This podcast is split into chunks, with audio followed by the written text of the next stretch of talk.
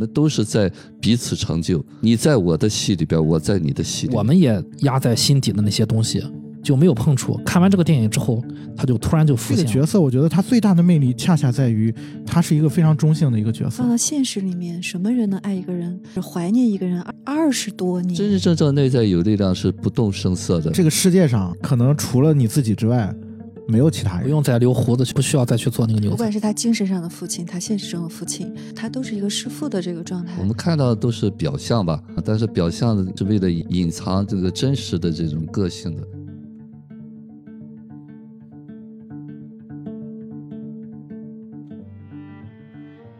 人生如戏，无作戏观。大家好，这里是明影派，我是太平鸟 Chris。大家好，我是夕阳。我是雨果，大家好，我是九零零。嗯，我们今天来聊一下颁奖季大热的剧情片《犬之力》。这部电影是由新西兰的女导演简·坎平在二零二一年拍摄的。这个片子也入围了第七十八届威尼斯的国际电影节主竞赛单元，最后拿到了最佳导演银狮奖。嗯，另外呢，这个我们要聊一下女导演啊，简·坎平，她是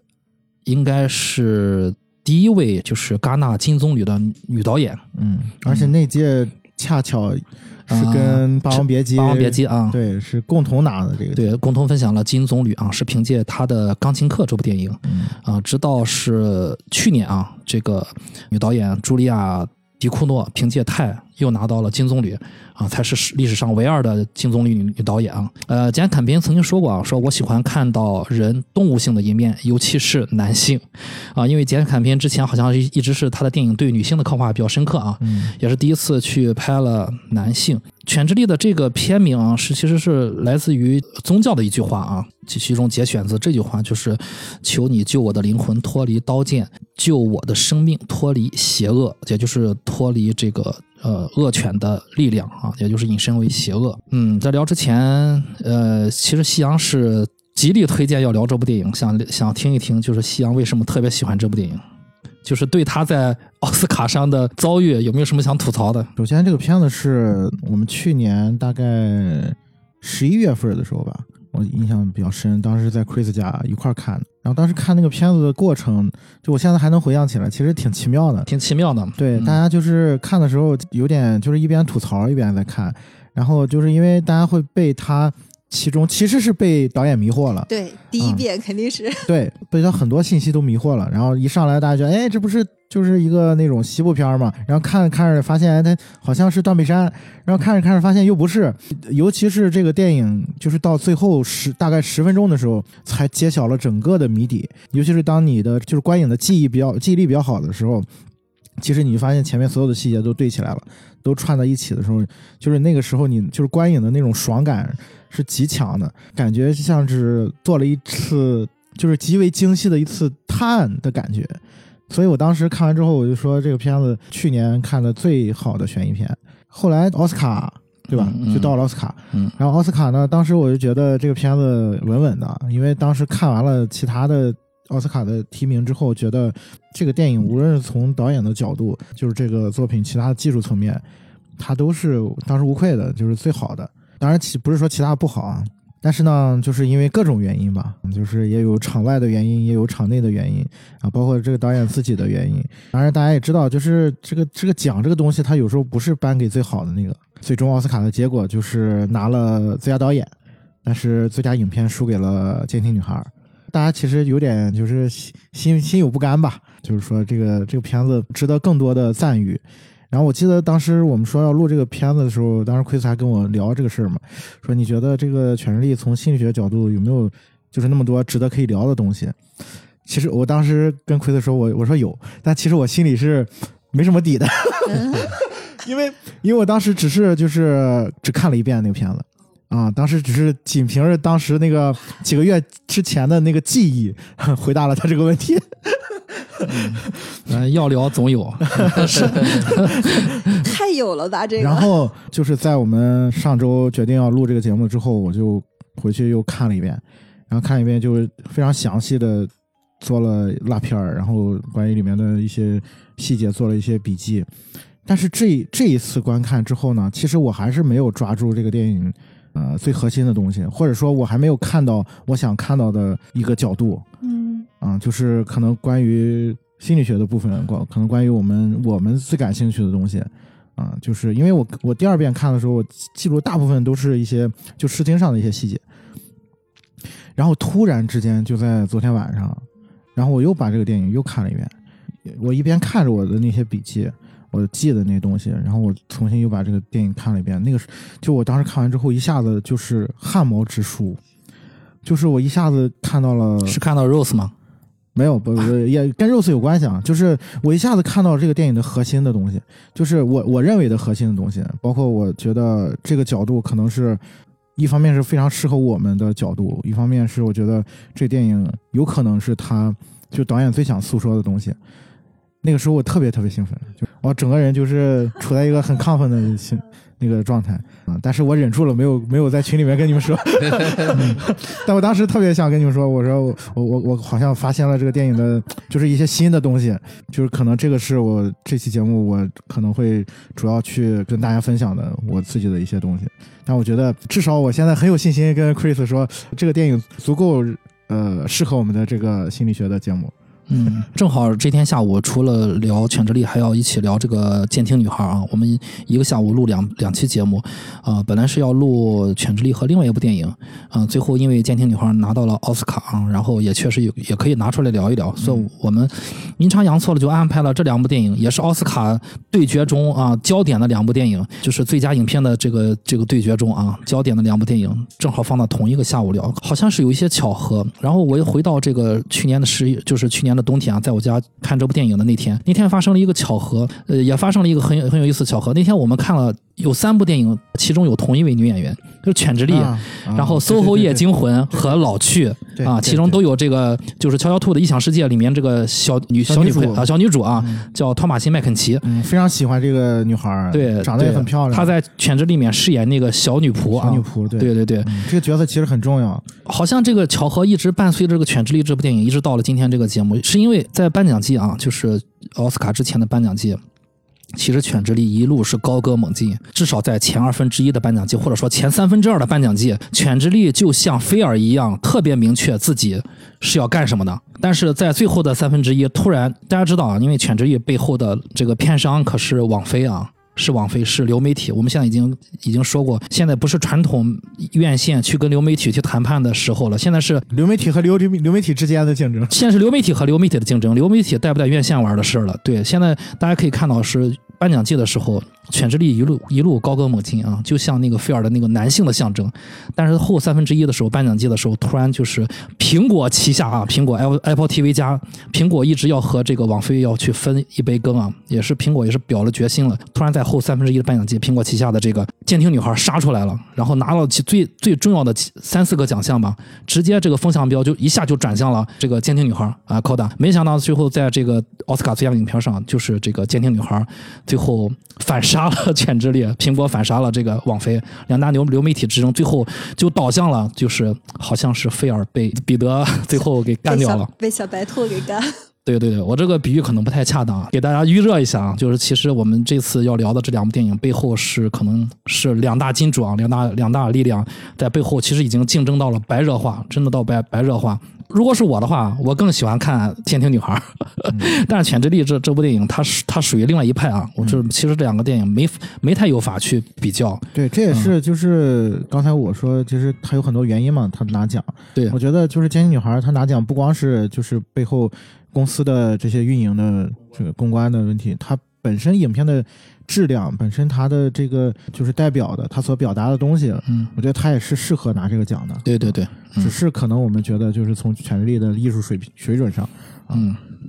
嗯，好，我们现在开始先就是聊一下啊，这个电影的男主啊是卷福，然后其他的呃也入围了各个。这个奖项，奥斯卡的奖项，呃，然后这个男配是科蒂·斯密斯·麦菲，呃，女配吧，克斯汀·邓斯特，然后还有杰西·普莱森，啊，这几位其实发挥的都比较稳定啊。我们来传一下，尤其是 Peter 这个小小男主，对对。真好。对，其实这个其实他的，我觉得他的这个外形和他这个内涵都非常适合演这个角色，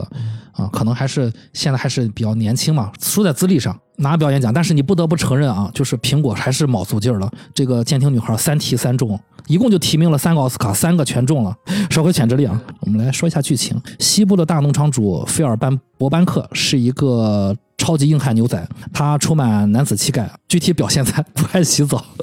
等等等等，还有一些其他的啊。不洗澡，嗯，然后他还是一个名校的高材生，受到了这个手下哈佛的吧？呃哈佛啊，耶鲁耶鲁的耶鲁的古典文学啊，但是你可以看到这部电影里面，他从来没有看过书啊。不过他特别喜欢弹琴啊，嗯琴棋书画，然后也受到了手下一众这个牛仔们的爱戴啊。菲尔和自己的弟弟乔治的关系，呃，若即若离。一天呢，他们放牧来到红磨坊餐馆，餐馆是一个寡妇罗斯和自己的儿子彼得大理。这个菲尔呢，他取笑柔弱的彼得，然后呃，其实就是桌子上放了一朵那个彼得折的鲜花，纸花啊。然后菲尔是，其实牛仔们没有注意到，菲尔先注意到了，拿起来之后，本以为是这个可能是寡妇叠的，最后发现是这个小男孩叠的，然后立马这个风向就转了，就去开始取笑这个彼得。另外呢，他对手下的牛仔也提起了野马亨利这个人物啊，就 Bronco Henry 啊，野马亨利。野马亨利是菲尔的精神偶像，嗯，虽然已经去世啊，不过野马亨利以前教会了菲尔如何成为一个合格的牛仔，嗯，好像菲尔也对亨利是恋恋不舍啊。弟弟乔治对寡妇罗斯渐生好感，日子没过多久，弟弟便和罗斯结婚了。他把罗斯接到农场来住，罗斯的儿子彼得则在医学院学习。菲尔对罗斯百般刁难和针对。其实电影里面并没有具体交代啊，他为什么对罗斯这个样，只是他好像对于这一个陌生的女性突然来到一个男性的农场，显得非常的不爽。这天呢，弟弟邀请州长夫妇和自己的父母来到农场做客。席间，妻子罗斯的钢琴表演并不顺利，而哥哥菲尔的出现也破破坏了宴会的气氛。夏天到了，儿子彼得从学校来到农场，他发现母亲罗斯嫁到农场后开始酗酒，同时，菲尔在自己的就是住的二楼啊窗户后面发现了罗斯酗酒的秘密。嗯，罗斯在一楼的这个小道里面啊，在偷偷的喝酒。其实菲尔自己也有一个秘密，那就是他和已经去世的野马亨利之间的就所谓的同性之爱啊。这个我们具体后面再说。这个秘密是如此的危险，以至于菲尔一直压抑的非常深。而有心的彼得发现了菲尔的这个秘密。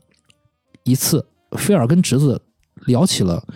这个他们所所在的这个农庄有一片后山啊，聊起了后山的故事。他说，野马亨利曾经跟他说，有人能看出这个后山像一个动物，有一有一个轮廓，而只有菲尔自己能看到，别人都看不到的。结果呢，彼得一语就道出后山的轮轮廓像一只张开嘴的狗，这让菲尔非常的惊讶。他感觉彼得和自己是同一类人。母亲喊来彼得和自己聊天，话语间仿佛若有所指。彼得下定决心要保护母亲，他渐渐地开始跟着菲尔和牛仔们学习骑马，并骑马到野外开始研究陷阱和野外动物的尸体以及病毒，啊，就是片子里面指的炭疽病啊。菲尔在一次给牛阉割的过程中让手背受伤，后来抓野兔的时候让这个伤口变大了。但他对侄子彼得渐渐产生了好感，仿佛当年野马亨利和自己的关系那样。他决定为彼得做一根牛仔用的绳子啊，就是用牛皮啊做一根牛仔用的绳子。但是发现皮料不够了，彼得表示自己有多余的皮子可以借给菲尔使用，他拿来用炭疽病浸泡的皮子。结果菲尔在不知情的情况下把手伸到了水里，感染了炭疽病。第二天绳子编好了。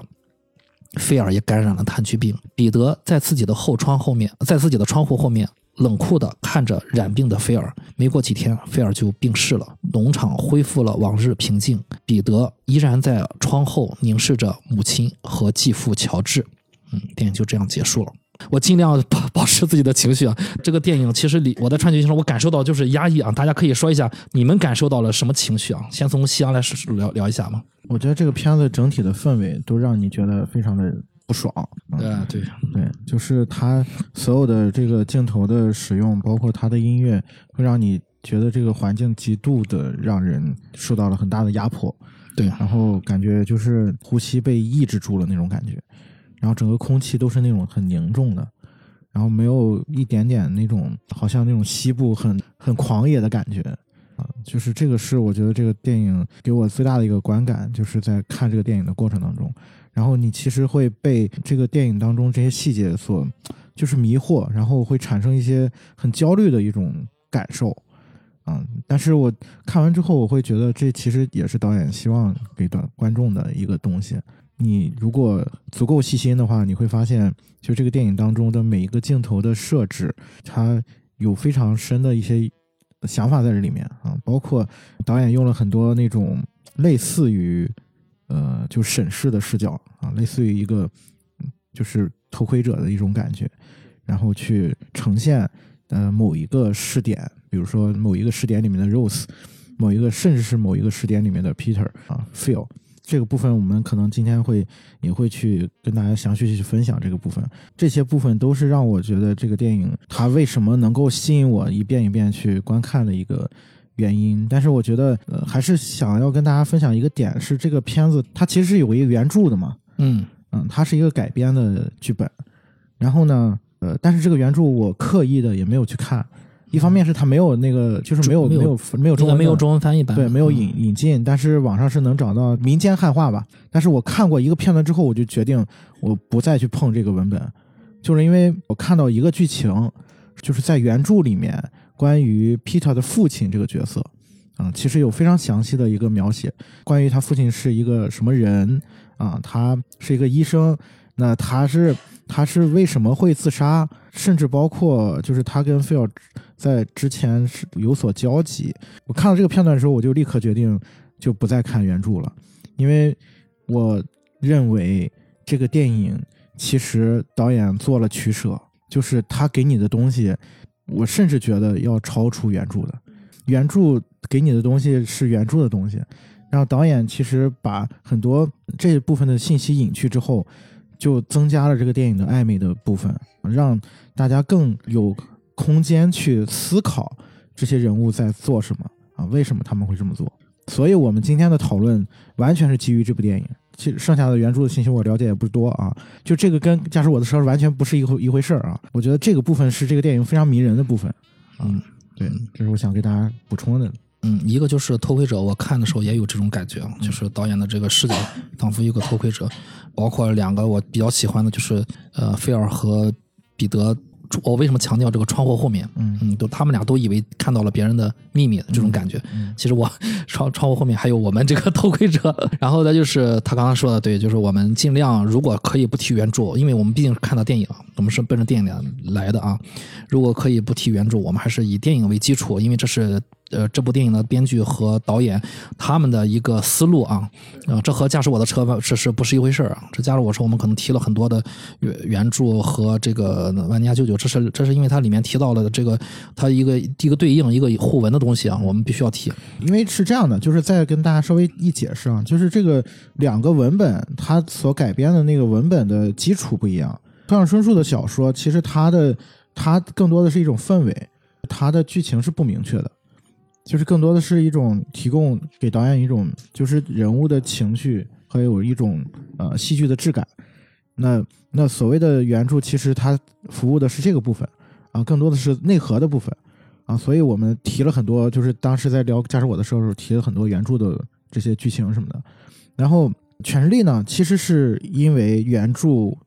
过于的明确啊，就是它的所有的剧情，因为它还涉及到这是一个作者的半自传的一个小说，涉及到很多很具体的一些剧情的方式。其实，在这种情况下，导演发挥的空间很大。所以他在这种拿到这样的很很明确的文本的情况下，其实他的改编程度要大于，就是从这个角度啊，从这个剧情的角度，从从这个情节的角度，他的改编程度是要大于这个驾驶我的车那种文本的。所以我觉得，呃，我们所以接下来谈的关于人物的理解，包括没有出场的人物的理解，完全都是基于整个电影嗯本身啊，嗯就是不再设计任何跟这个原原著有关的东西。嗯就是基本上不不再设计，嗯嗯除非是就是我觉得两者内核是相通的。嗯嗯嗯嗯，好吧，好，呃，玲玲姐聊一下就是观后感。我跟西阳差不多，就是第一遍看的时候，我估计大家应该都一样，看的就是莫名其妙的，感觉很模糊，对每个角色都比较模糊。嗯，然后也是看到结局之后，突然就好像明白，然后我是接着又看了第二遍，第二遍就感觉非常的享受。然后呢，就是第一遍看的时候，可能还会觉得有这种压抑或者很暧昧的部分，但是我第二遍连着看的时候，就觉得异常的平静，就是他娓娓道来，他就把这种太阳底下发生的事一幕一幕一幕的讲述出来，然后就是也我其实感觉不到这个导演的评判。然后就觉得哦，这些东西都很真实，然后也很怎么讲呢？就是来龙去脉比较清晰。就虽然他琢磨都不多，然后他也可能没有太多的语言啊，或者是很浓重的这种情节，还是靠这些细节啊、氛围啊、情绪啊，所以这个是我比较喜欢的，就是很。你让我再连着看一遍，再看一遍都可以。然后确实是里面没有一笔是浪费的，但是你又不会觉得它满，它又给了你足够的留白。我当时脑子里就是那句话：“凡所有相，皆是虚妄。”就是他也活明白了，他也看明白了，所以他讲的不那么吃力。嗯，但其实我我会觉得，就是也有很多大家也在说，就是他这个电影其实第二遍提供给你的那种观影的感受会更。好，或者说这个电影需要去反复观看，但是我会发现，其实也有一点是挺重要的，就是你在第一遍看这个电影的时候，就在你完全不了解任何信息的时候，就是这个电影给你的第一的感受，就观影的那个感受，其实是很重要的。尤其是我觉得导演，我很佩服导演的这个勇气啊，就是他花了大量的笔墨去描写那些呃零散的细节，然后在这个过程当中，其实其实是很危险的。影迷很容易就失焦了啊，或者说就就散掉了。然后他憋到了最后十分钟的时候，然后才揭晓这个谜底。然后其实我觉得这种方式就是导演是很勇敢的，而且但是他做的就是做的很牛逼。这就是他为什么能吸引十二年，就是他已经不需要用。技巧或者安全来证明他自己了，嗯，然后他人生行至此时，他已经可以不至于到羚羊挂角无迹可寻，但是至少是他没那么多废话了，就是他也没有那么介意别人会怎么来理解了，反正东西就摆在这儿了，我就是这样了，有底气。嗯，刚才香说这个，我也是比较认同。我觉得大家在观看这部电影的第一遍的感受是最好的。研究自己的 时刻，大家看完第一遍之后是什么感受？大家回忆一下，我觉得那个时候可能你更好的能发现自己。那个是真正你你自己完全的投射。呃，这部片子应该也是去年看过。呃，我的第一印象就是彼得，啊，彼得因为形象比较特殊，然后呢，这个人的这种人物性格刻画的很好。反倒卷福好像不那么光鲜，但是虽然是大男主吧，但是我的印象中就是这个彼得的这个人物刻画的非常好。然后呢，有些很多的细节，其实一开始只是看了个大概轮廓，然后前两天获奖以后再看了一遍哈，就发现的确是导演用了很多的细节的一些地方的表现。那么如果说观感的话，一开始看的就是昏暗的一个感觉吧。其实它里面其实它也有那个自然风光的呈现啊，因为我一直在看那个呃黄石，呃，因为他也是在蒙大拿这是那一块的描写，但是呢，他感觉就是完全不一样，因为他主要是演他的一个冬季、秋冬季，其实夏季好像也是枯萎的那些东西为主，更多的是压抑的东西吧。对，雨果老师说到一个很重要的一个镜头 拍摄地点。对，然后这个这个电影是在新西兰拍的，这也是非呃很多这个美国的这老旧的人啊 去批评简凯平的原因，说你拍一个美国西部片你跑到你的家乡就是新西兰给我们美国观众看啊，这个各种喷在网上各种喷。但是简凯平作为一个勇敢的女性，她站出来对这些这些人她回复了，勇敢的回复过。对，但其实就是现在有很多的西部片都不是在美国拍的啊，包括包括李安，对吧？就是而且我觉得呃，凯平之所以这么干有他的表达的寓意用意在里面啊，但是刚才于果老师也提到一个很重要的细节，就是他关于他说这个片子里面也有展现一些自然风光嘛。其实这个部分在这个片子里面，导演的镜头是极度克制的，他几乎我大概数了一下，全片大概也只有四到五个镜头是那种远景大远景啊，去呈现就是人在自然当中的一个状态。嗯，所以他这几个镜头的意义是非凡的。对，因为他用的极度的克制和这个怜惜，就是他很珍贵这几个远景的镜头啊。这个可能我们接下来谈整个人物的时候，可能也会聊到这个这个部分啊。嗯嗯，呃，我们先从这个菲尔和弟弟乔治之间的关系啊，我们先从浅的关系，呃一上来其实就交代了啊，菲尔对弟弟的态度，就是我不太好理解为什么就是一个哥哥对弟弟的态度是这样的，呃，好像是、呃有一点那种拉扯，但是好像又又又有一点友爱。就说不上来，就是里面关系是很复杂、很多层的。我想先听听，就是于果老师看怎么看待就兄弟之间的这种感情，因为我们可能我们这一代人大部分都是独生子女，他不太理解，就是要么就是呃我们的想法可能就是好和不好，但我们从这里面看到的反而就是里面的纠葛特别多，反而这个这个弟弟好像也就是你你怎么样对我，我都能受得了，都能受得了。啊。这个我想听听于果老师怎么看待这个哥哥哥和弟弟之间的关系。呃，他上面好像没有具体讲两个差多少啊？没啊，没说其实其实这个年纪差别是其对我们人的这种心理上影响是挺多的，毕竟是因为是亲弟兄嘛，亲弟兄抛开电影之外讲，就是兄弟姊妹之间实际上是一种竞争关系吧，嗯，啊，就是当争宠，哎，对，争宠。就为什么会很多？你看有些小视频都会讲，呃为什么你还要生一个啊？呃，其实本来我是爸爸妈妈的唯一，因为他是哥哥嘛，那么老大，然后呢就把所有父母的爱都给他，然后突然来了一个弟弟，啊，来了一个弟弟呢，这个哥哥就是好像带了一个夺爱的人，而且呢，如果说呃一般来说，嗯第一个孩子呢，其实父母既爱又不会爱。嗯就是这种状况呢，就是我们都初当父母嘛，可能有了经验以后，对老二可能就有更多的关爱在里面啊。第一个多半是宠吧，就是盲目的爱，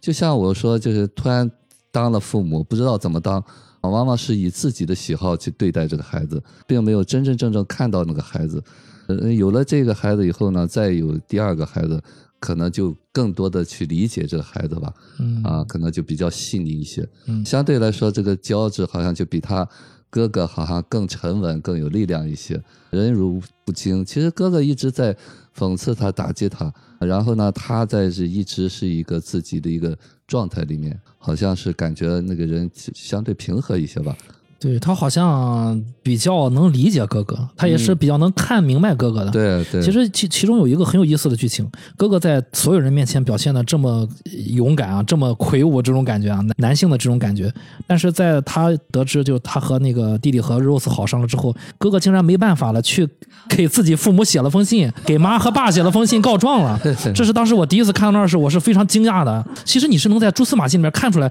他不是他表外外表展现那样，但是弟弟好像早就已经明白你，我就知道你没，他好像就是波澜不惊的感觉。对对对，这是我们日常当中经常会有的。我们看到的都是表象吧，但是表象是为了隐藏这个真实的这种个性的。就是我们每个人成长的过程当中呢，尤其是整个的社会氛围吧，大的背景下，道德评判或者是呃习俗导向，所以说现实当中呢，我们总是怕做错。其实这个电影。呃，我想包括之前导演那个钢琴课，他其实都在讲探索人性的东西，这也是导演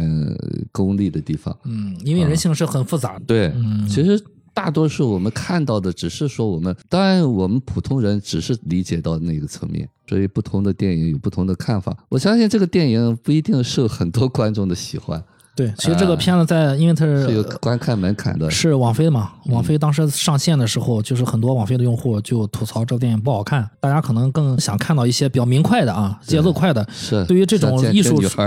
对对，对于这种好像表达不是比较隐忍的这种这种处理方法，其实不太不太能接受。但实际上，我们内心的活动永永远不是靠说的话。听到的东西去表达的，我们的内心活动，就一个人隐藏的东西，永远是藏于表面之下的。而这个简凯平，他我觉得他是比较会刻画这个东西的，而且他藏的东西是比较深的，需要在我们去看这部电影、聊这部电影、去反思的时候，去仔细去查找。他当时用了这个男配啊，叫什么麦飞。啊，他当时据说，据说啊，这个麦飞这个小伙儿平时特别喜欢哲思呃思考，对对哲思，所以说这一点非常打动简凯平，所以选择用他。当然了，据说啊，麦飞这个演员的外形和小说完全一样嗯，啊，说和描写和小小说里面那个儿子的描写是完全一样的。当时他们非常惊讶于这个人如此的完美，又喜欢平静的，这个这个演演演员平时可能喜就喜欢这种平静的观察和思考。啊，也非常适合。嗯，我不知道，就是玲姐对于这种亲密关系，哥哥弟弟之间的亲密关系怎么看？我有两个同父异母的哥哥，嗯然后也很像，就是这种怎么讲，就是他很刻意的把两个人就是好像放在对照组，两人看上去就是无论从身形、外貌、学识，就是哥哥那么聪明，弟弟大学好像是好像都都没上下来，嗯，可能是没上。然后就哥哥非要搞得像粗人，弟弟又成天嗯像个绅士。当你看到一个人特别突出的一点，可能就会知道他与此相对的另一面也是很突突出的，就是他掩盖的那一面也是同样的突出的。所以我觉得这两个人可能他这个方面就是刻画的这么鲜明的。那其实在我看的时候，我第一反应就是他们藏的那面，第一面就是能感觉到的。打小报告呀，包括他使些阴招啊，就是对 Rose 那样啊，就很下作那个样子。其实我我当时看的时候是都觉得还挺好玩的。嗯，这 说到这儿，我突然想起来，我看这个电影，为了准备这个节目，看了第二遍啊。当然，我后来看第三遍。我看完第二遍之后，我发现第一遍看完之后的，我就刚才说的啊，第一遍我回回头去想，我看完第一遍的感受，其实更好的能理解我自己是个什么样的人。我发现，如果我是我把我放在这个电影里面，我将会是那群光着屁股在河里面玩耍的牛仔。就我真的就没有，我回想起来，我看第一遍的时候，我是对菲尔是没太注意没太留意，呃，他身上有这些东西的。我就是那些傻蛋们。所以我说，就是可能就是大家在看的这个东西的看这部电影的时候，你更需要的是用心去感受这个故事背后它蕴藏的这些东西，而不是简简单单用眼睛去看。如果你用眼睛去看，你可能看到的就是光着屁股的牛仔。菲尔的屁股不不好看吗？我真的挺形象的。对对对对对，就是我我我去反思啊，为什么就是我看完第一部之后，呃，看完第一遍之后，我的那个感受，就看完到最后十分钟，西阳说的那个，我说啊啊，就各种啊啊啊，然后看完之后，看着黑幕的时候那个字幕，我就在那想，然后把前面那些所有的线索穿穿起来之后，我想哦，我就是啊啊啊哦，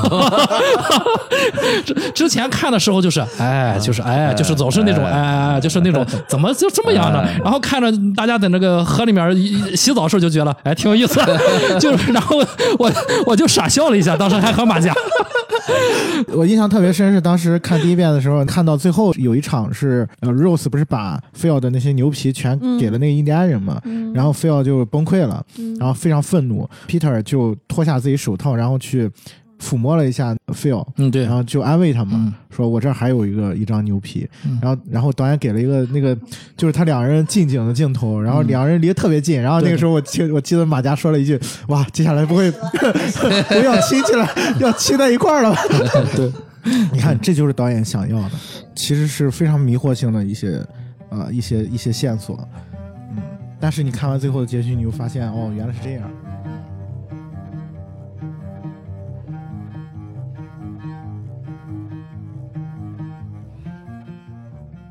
你聊聊吧，就是哥哥弟弟关系。其实刚才那个顺着 Chris 说那个话啊，这也是其实我们节目一直在强调的一个事儿。然后我今天换一个说法，就是给大家，就是我觉得这个世界上可能除了你自己之外，没有其他人，对的，就是其他人都是你臆想出来的，是的都是你想象出来的。嗯，就是你的家人、你的朋友、你所有的这些人际关系，只不过是你自己的投射而已。就是你认为的他是这样的，这就是为什么，就是刚才 Chris 谈到说，第一遍看到是你自己，其实你在每个人身上看到的都是这样的。这个电影它，你会发现导演也用这样的方式去展现。嗯，你可以看到这个片子里面第一主角当然是 Phil 嘛，然后你你会觉得说，那其他的人是谁呢？对吧？从这个角度，我们再去看 Phil 跟 George 的关系，其实他这个片子里面导演给了一个提示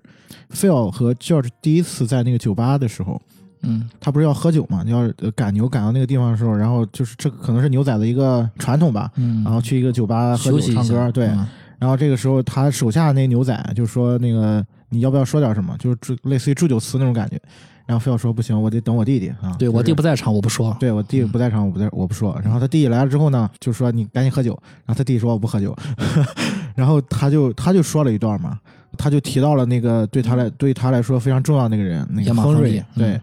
那亨瑞是二十三年前，二十五年前，等于说带他们入行的。他其实一上来跟他弟弟就就说了这个亨瑞的事儿，然后他说我们两个就是他说他他跟 George 嘛，跟亨瑞的关系就类似于他做了个比喻，就类似于罗马的那两个两只狼，嗯，就是喝那个狼奶两两个孩子啊，那两兄弟，对，喝狼奶长大的两兄弟。罗马建成两兄弟。对，就大家如果不清楚这个故事的话，可以去呃，就是简单的查一下，就是罗马城到现在有一个雕像嘛，就是一一只母狼，然后母狼下面有两两个孩子，然后那个是一个就是罗马历史上非常重要的一个怎么说呢，也算半传说吧，也算是半真事儿的，就是一对孪生的兄弟，可能是在政治阴谋当中是被就是流放了嘛，啊，被抛弃了两个婴儿，然后在野外就是就被一只母狼给救了。嗯然后这个母狼就是用自己的母乳把他们给抚养长大。后来罗马城为了纪念这个事儿，然后呃做了这样一个雕塑。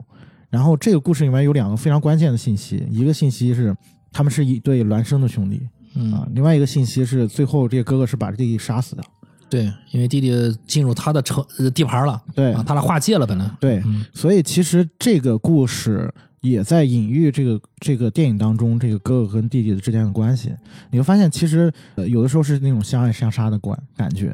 然后这个哥哥其实非常爱弟弟，但是他的爱是他希望他弟弟跟他一样，嗯他希望塑造一个另一个他，但是他发现这个弟弟完全跟他是另外一回事儿。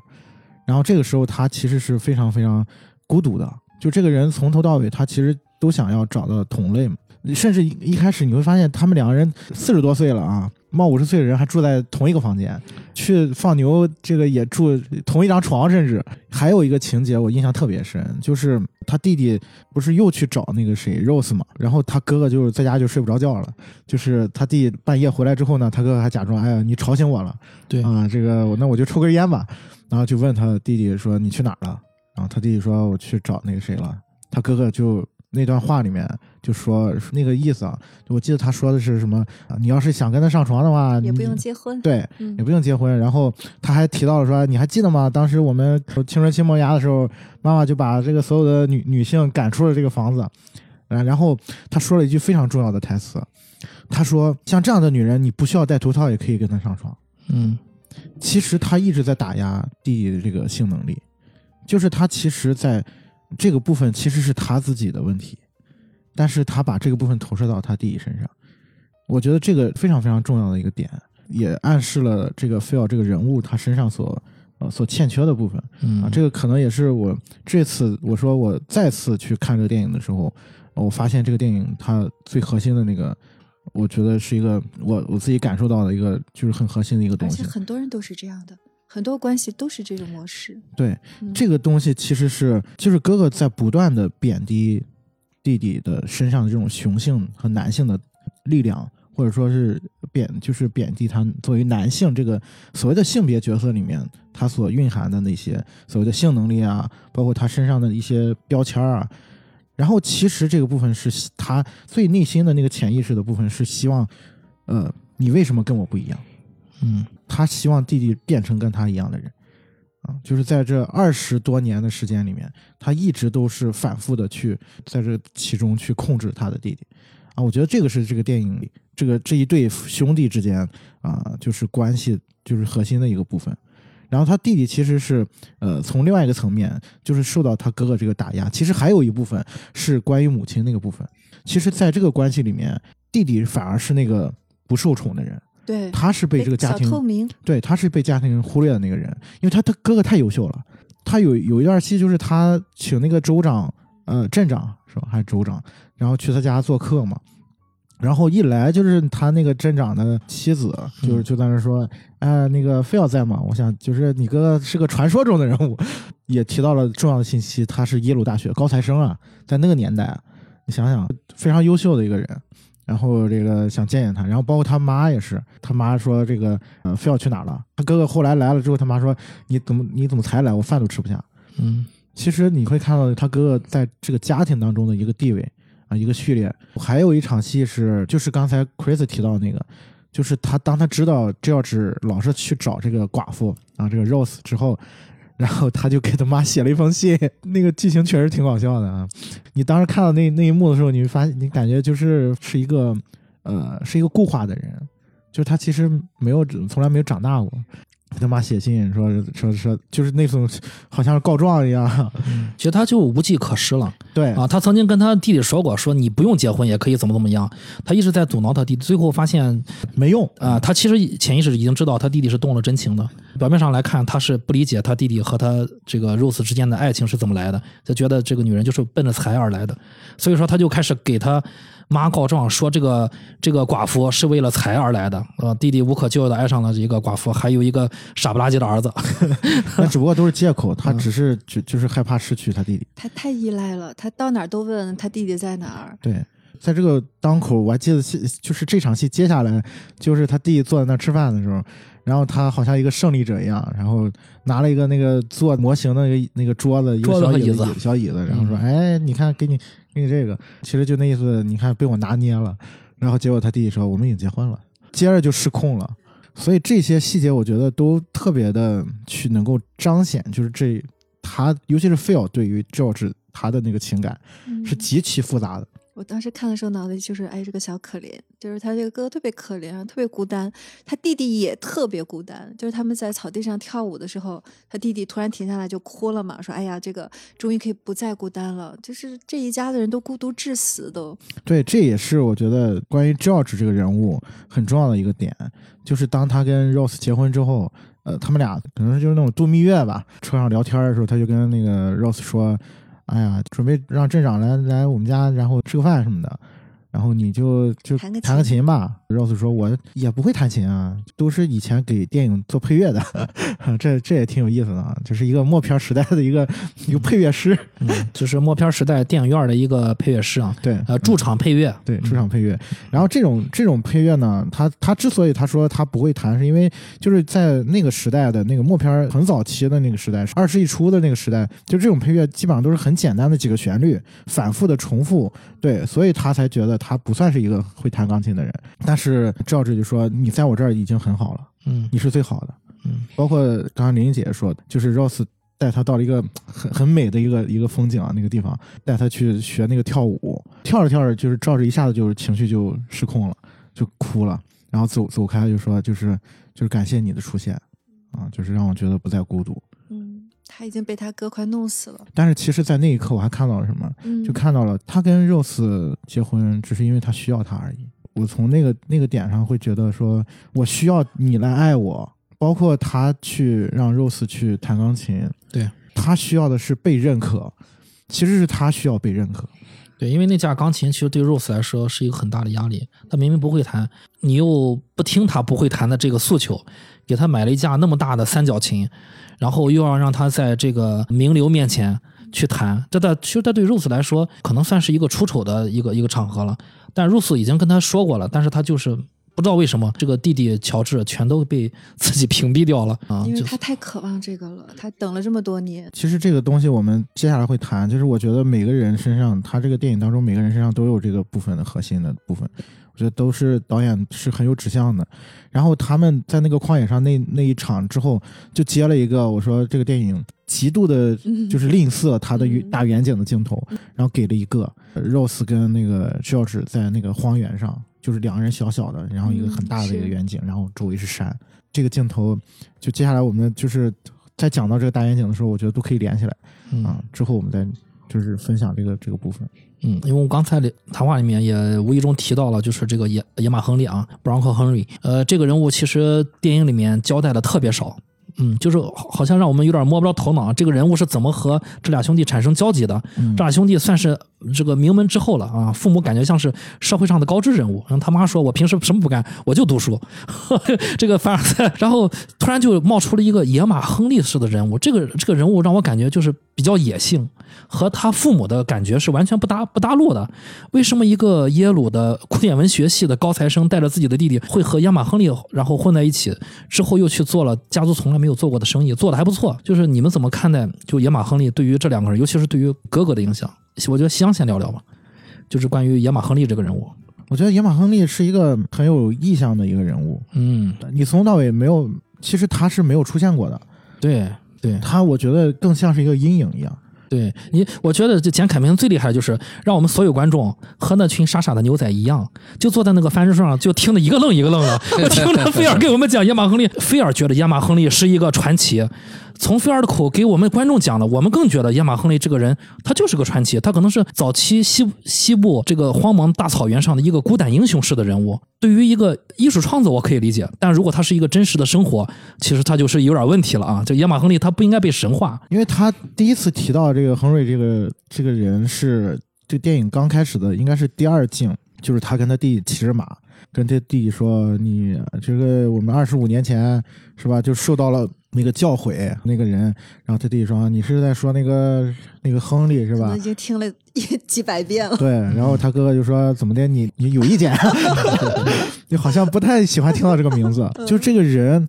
可能对他们做了同样的事情，我们可以想象啊，我们可以去想象，包括这个电影的一些细节里面啊，你如果把这个人作为一个真实的存在的人的话，他当年对两兄弟做过什么？嗯啊，就是你可以去想，在那个年纪，他这个亨利这个人应该是比他们要大二十多岁吧？他好像说过，就是那个彼得见他的那个时候，他就是见对对，呃亨利，对他十几岁的时十候十五六岁的时候，他十几岁的时候，亨利应该是四十多岁，四十多岁，亨利应该是五十岁死的啊。对嗯你可以想见这样一种关系，就是一种在当年很有可能是一种不太正常的关系。嗯啊，甚至可能会有我们有一些犯罪的行为发生，比如说娈童啊，就这种行为发生。我觉得在这两个兄弟之间都有可能发生过类似的事情，嗯但是对于 George 跟 Phil 两个人，这个事情对他们两个人的影响是完全不一样的。Phil 更像是认同了就是亨瑞的啊，你说菲尔，呃，我对想错了，嗯，对对，是的，所以其实，在这个部分，你会觉得这个人对于菲尔来说，又像是一个父亲，又像是一个老师啊，嗯因为教导他们这个放牛这些技能嘛。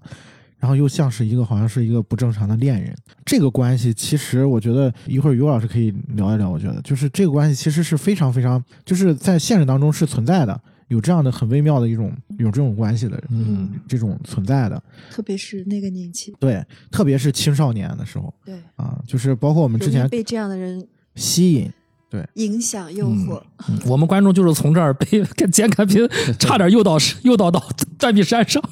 然后是想啊，这这两个孩子和青少年和这个亨利待了十多年，在一个荒芜的大草原上，背后是一个犬山，好像还有一个，他是不是提过去救过他一命？就是亨利啊，亨利救过亨利救过他一命。亨利救过他一命。菲尔。对对对，抱了他一晚上，给他取对，暖，那个是最让人就是以为是断背山的。断背，山了，就是就是你你他是跟 Peter 聊到这个这个故事，是而且是在那天他们俩非常暧昧的那天晚上，对，然后他跟 Peter 聊到这个这个故事，就是说他们当年，呃，我忘了是怎么回事了，反正就是说快要冻死了，嗯，然后遇到暴风雪在山上下不来啊，对，然后然后亨瑞用自己身体温暖温暖了他，嗯。然后当时 Peter 问了一句话，说你们两个都是光着吗？光着吗？嗯，然后就是那个画面一下子就想想起了断背山，就是呃。对那天晚上发生的事情，其实就不言而喻了嘛。啊，我觉得这个可能是菲尔跟 George 没有不同的经历啊，嗯这个对菲尔的影响非常非常大。对啊这个是一方面。我觉得从另外一个角度，如果是按照我们刚才说的，如果你不把亨瑞当做是一个真实真实的人的话，那其实他的这个意向在这个电影当中是非常非常突出的。啊，你甚至觉得他可以跟大部分人都看不见的那个叫的狗，对，是同样的东西，啊，它是一种笼罩在所有人身上的一种阴影，啊，你甚至可以认为，我现在说出这个这个我我的理解吧，就是我甚至甚至我会觉得它是一种集体无意识的一种投射，一种东西，就是这种东西是凌驾于所有人之上的，你要去依附它，对，这是一种你可以说是一种权威，是一种社会默认的一种潜规则，或者说是一种集体无意识、理想化的。比如说，他对于男性的要求，他对于女性的要求，所谓的把你。按照你是男性，按照你是你的性别，对，按照你的这个出生地或者按照你的职业，你应该做什么，不应该做什么，你的生活的范围，你的标签是什么，你给你分类。类似于插个题外话，就是类似于我们就是我看到就是某个平台上是吧，经常给电影分个什么同性什么西部分个标签，类似于这种东西，它是一种无形的一张网，所有的人都在这个网下面。当你认为你摆脱的时候，其实你并没有摆脱掉，因为你从小就而且被你根本不想摆脱，对你就得要这个东西。你之所以成为你，嗯，有一部分是集体无意识的投射，投射嗯啊，所以这个东西是一个非常大的一个阴影，笼罩在所有的人的头上的。我觉得这个部分才是我觉得这亨瑞这个人，他在这个电影当中无时无刻存在的一个象征或者是一个投射。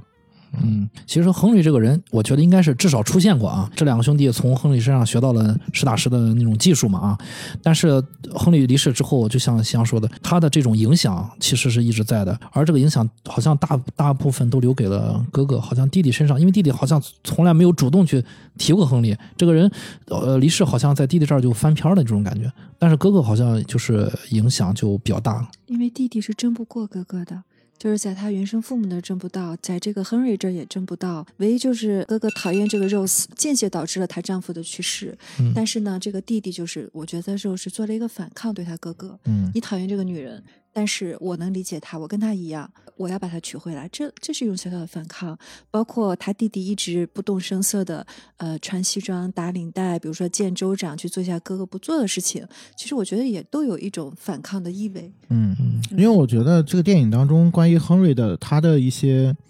就是他他的一些故事，都是有一些明确的指向的。嗯比如说他非要给给给这些牛仔讲，就是他当年这个他们在一个地方喝酒，然后这个亨瑞就说打赌我，他把那个酒吧那些椅子全堆子堆成一个山然后他说：“我骑着马就能越过那个那个椅子山。嗯，想起了这个甘草披萨，对对对和甘草披萨完全一样，怎么回事？对 对，然后他他提到一个非常重要的一个一个细节，嗯他说亨瑞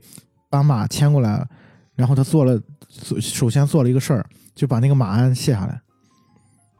然后他骑着这个马越过了那个椅子。这个马鞍在后面的就是大部分的就是关于亨瑞的，就是所谓的戏份里面都存在啊，就是阴魂不散。然后每次这个 feel 就是说想念这个人了，或者说就遇到什么事儿了，然后他就来到他那个马厩，然后那个马厩是就是有一个地方专门摆放着这个亨瑞的马鞍，然后他就把这个马鞍拿下来，然后就是一边抚摸一边擦拭。我从这个点上啊，我个人认为啊，就是所谓的这个他从马上把这个马鞍拿下来这个动作，其实是一个去男性化的一个动作，是一个去世的感觉。因为马是怎么被驯服的？就是驯服这个这个词语本身就带有很强的这种男性意味。嗯就是你骑上那个马，你用马鞍去驾驭这个，你用马鞍去驾驭这个马，就是其实是带有很强的这种男性的这种控制和征服的意味。所以当亨瑞把在这个故事里面把马鞍去掉的时候，其实是一个去世的那个，就是势去就是势力的势嘛，去世的那个那个意味在这里面。嗯，就是这个可能暗示了就是亨瑞所谓的性取向吧。另外一个层面其实是你会看到这个马鞍在后面的很多的时间，它某一部分它代表了某一部分的男权的那个象征，就是男性的那个呃特征的那种感觉。嗯但是呢，我觉得导演非常非常巧妙，就是他的镜头语言啊，嗯，是的，他第一次让这个 Phil 去抚摸那个马鞍的时候，他给了一个非常非常近的一个镜头，然后去展示那个 Phil 的手在那个马鞍的那个弧线的抚摸的那个那个动作。然后那个时候，你会觉得这个马鞍的那个曲线特别的美，那个镜头非常有这个性性暗示，然后就你就感觉那个马鞍又带有了一一种阴性的那种美丽，所以在这个在这个部分，我觉得这个是一个就是导演呃非常非常巧妙的一个地方，就是你在这个大部分的时间，就是亨瑞包括他所投射的这个这个这个所谓的马鞍这个东西，它代表了雄性的一种象征，一种征服的意味，但是在这个其中又包含了女性的阴性的之美啊，我觉得这个东西是很有意思的。也充分的体现就是你一开始说的那个，除了你自己以外，这个世界都是你的投射。所以这个亨瑞他存在，他死了活了，其实都一样，他都以各种方式存在。我第二遍看的时候，其实这个亨瑞的戏份是非常非常多的，在那个汗巾上面有他的名字，然后在门盘上，包括这个这个男主。无时不刻的跟所有的人提这个人的名字，我都不知道他会提了多少遍，一代一代的人阴魂不散。对，因为这就是他理想化的自己啊，对吧？他把他竖在那儿，这我才我才有了依靠。对他希望他自己成为亨瑞，他的一部分，我跟他有一种情感上的链接，然后他是我一个理想化的一个就是课题的一个表征，怎样怎样，就是他内心太脆弱了，我觉得这个 feel 就是太脆弱了，太弱小了，所以他就只能这样。但是亨瑞很可能跟他是一毛一样的人，嗯你看他藏了那么多就是裸男的杂志，要藏起来，对吧？他很可能也就是也是被压抑的。也是就是说他的这面太强了，所以他发展出这叫什么反向形成吗？太阴柔，觉得自己太娘们儿了，所以就要特别特别的男人来掩盖这个事实，或者是追追求这个东西。我不知道这个心理学上叫什么，反正就是这种。是一种怎么说呢？是一种假假性的字体。嗯，就是这个这个部分可能涉及到后面的我们要聊的，我觉得很有意思的事情。嗯，我感觉在这个菲尔的身上，就是你能感受到，除了亨利，他感觉亨利能懂自己之外，没有人能懂。就他好像就是很非常的孤独吧，这是我的感受。嗯另外呢，他可能有意无意的在跟大家诉说这个亨利的故事的过程中，其实也是去找自己同类的过程。对对他他是他无意的，他可能是无意的，但实际上你从后面结果你会发现，这可能是一个有意的过程，因为他在这个讲述亨利的呃故事以及那个犬山的故事的时候，慢慢的。这不就找到了这个 彼得了吗对？Peter 啊，结果没想到，呃，当然后面就发生了那些事儿啊，没想到被 Peter 反杀掉了。但是在这个过程中，就你能感受到，就是其实，嗯，就是男主菲尔他好像是非常孤独，好像是从这个亨利身上找到了理想父亲的感觉。嗯，我不知道于果老师有没有这种感觉？嗯，呃，其实这个电影我我倒感感觉哈，就是就是刚才你们说，就是每个人都是我们自己。为什么这么说呢？就是说，呃，因为是我们的视角去看的嘛，啊，我们去对人物的理解，就是那个人是什么呢？是我们认为他是什么，他是什么，连他自己也不很清楚。就是我们每个人啊，就是在这个成长的过程当中呢，有不同的阶段啊，有不同的人和事，不同的这个不满啊，或者是不满足吧，啊，然后这个不满足呢就会驻留下来，驻留下来呢就会形成一个一个的个性哈、人格。在这个过程当中呢，可能我们看到的就是标签化的东西，可能以什么为主啊，但是呢，这个不是他的全部，就是说每个人他都有各种方面。好像说有一句话是男人的一半是女人，呃，我们现实当中，包括就是就是我们圣经上也会讲啊，就是他其实兄弟残杀在圣经上也有这个故事，包括我们说在伊甸园里面是我们没有羞辱感的，就是我们是一个好像是一个无性的一个关系，那么有了这个羞耻感，然后呢才会有这种呃或者仇杀啊，或者嫉妒啊啊或者占有的东西。那么这叫什么东西呢？这就叫有分辨心吧。所以说这个分辨心呢，也就是导致了我们现在所有的评判。所以我不太建议就是把谁固化在什么地方。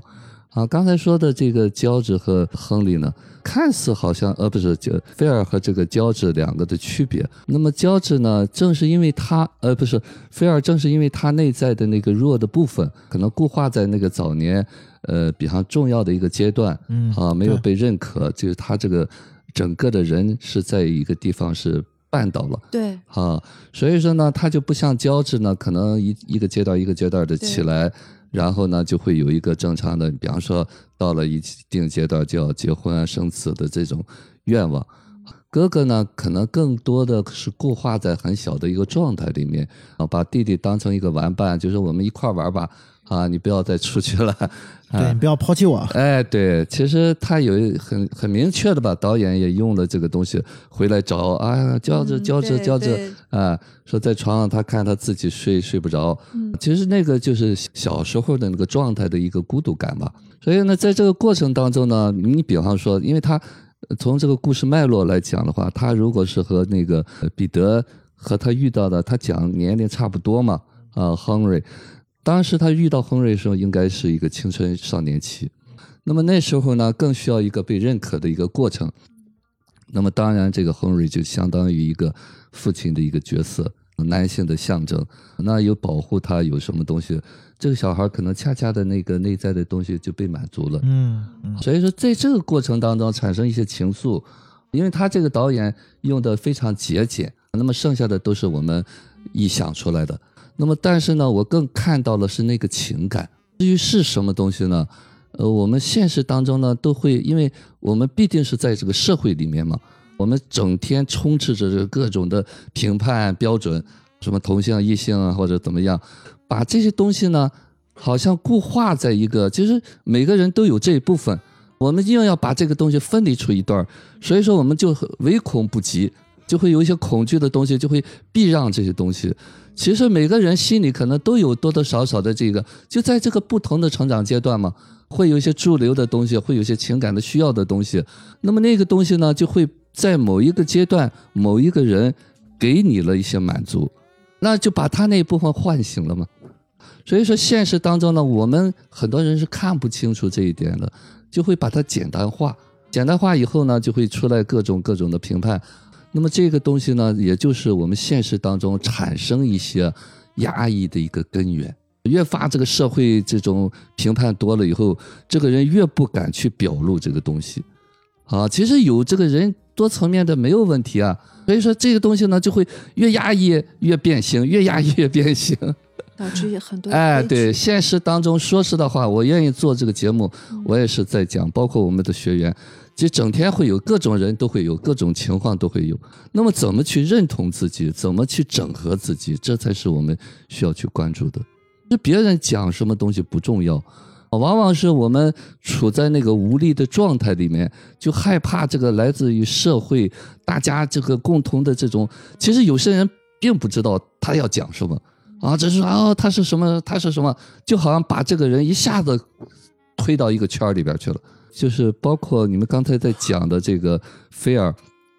所谓的光鲜，正是因为他内在那个极度的弱，他才会用各种证明自己，又会这个，又会那个，又会这个，又会那个。其实那个东西呢，并不是他真真正正有力量、真真正正光鲜的东西，包括他用的这些个性，包括不洗澡啊、不行的东西，其实是在表表达一种反抗的。那么这个 就是我们说，越是这样的各一路的人，好，我们越会害怕他。其实他最后有一个镜头嘛，就是最后妈妈就在他葬礼上把那个戒指给了乔治的 Rose 的，嗯对对。呃，其实大家心里边都会有感觉到，他可能和这个正常的这个有些格格不入。为什么他会格格不入呢？就是因为他在某一个点上没有被理解，对啊，他往往在固化在那个地方，这才是弱势群体。对真的弱势群体是这样，反倒是相比较那个彼得就不一样了。彼得可能早年可能因为可能也是独生子吧，啊，不管是爸爸是自杀了还是什么，我相信可能早年的内化的爱是比较充足的是。爱他的，他也对很爱他父母。对对啊，只是说社会上会有一些评判，会对他一些行为啊，有些另外的看待非议吧。啊但是你看，他没有掩饰，他就娘娘腔，他就穿成那样，他就成天玩花，他一点都没有掩饰。他被霸凌，他也吹着口哨，跟没事人一样。其实他曾曾经说过嘛，他嗯爸爸说他太强了嘛。对，对他爸看得很明名字白。Peter 女，呃对呃，菲尔都一愣嗯，啊，你爸是不是看错人了？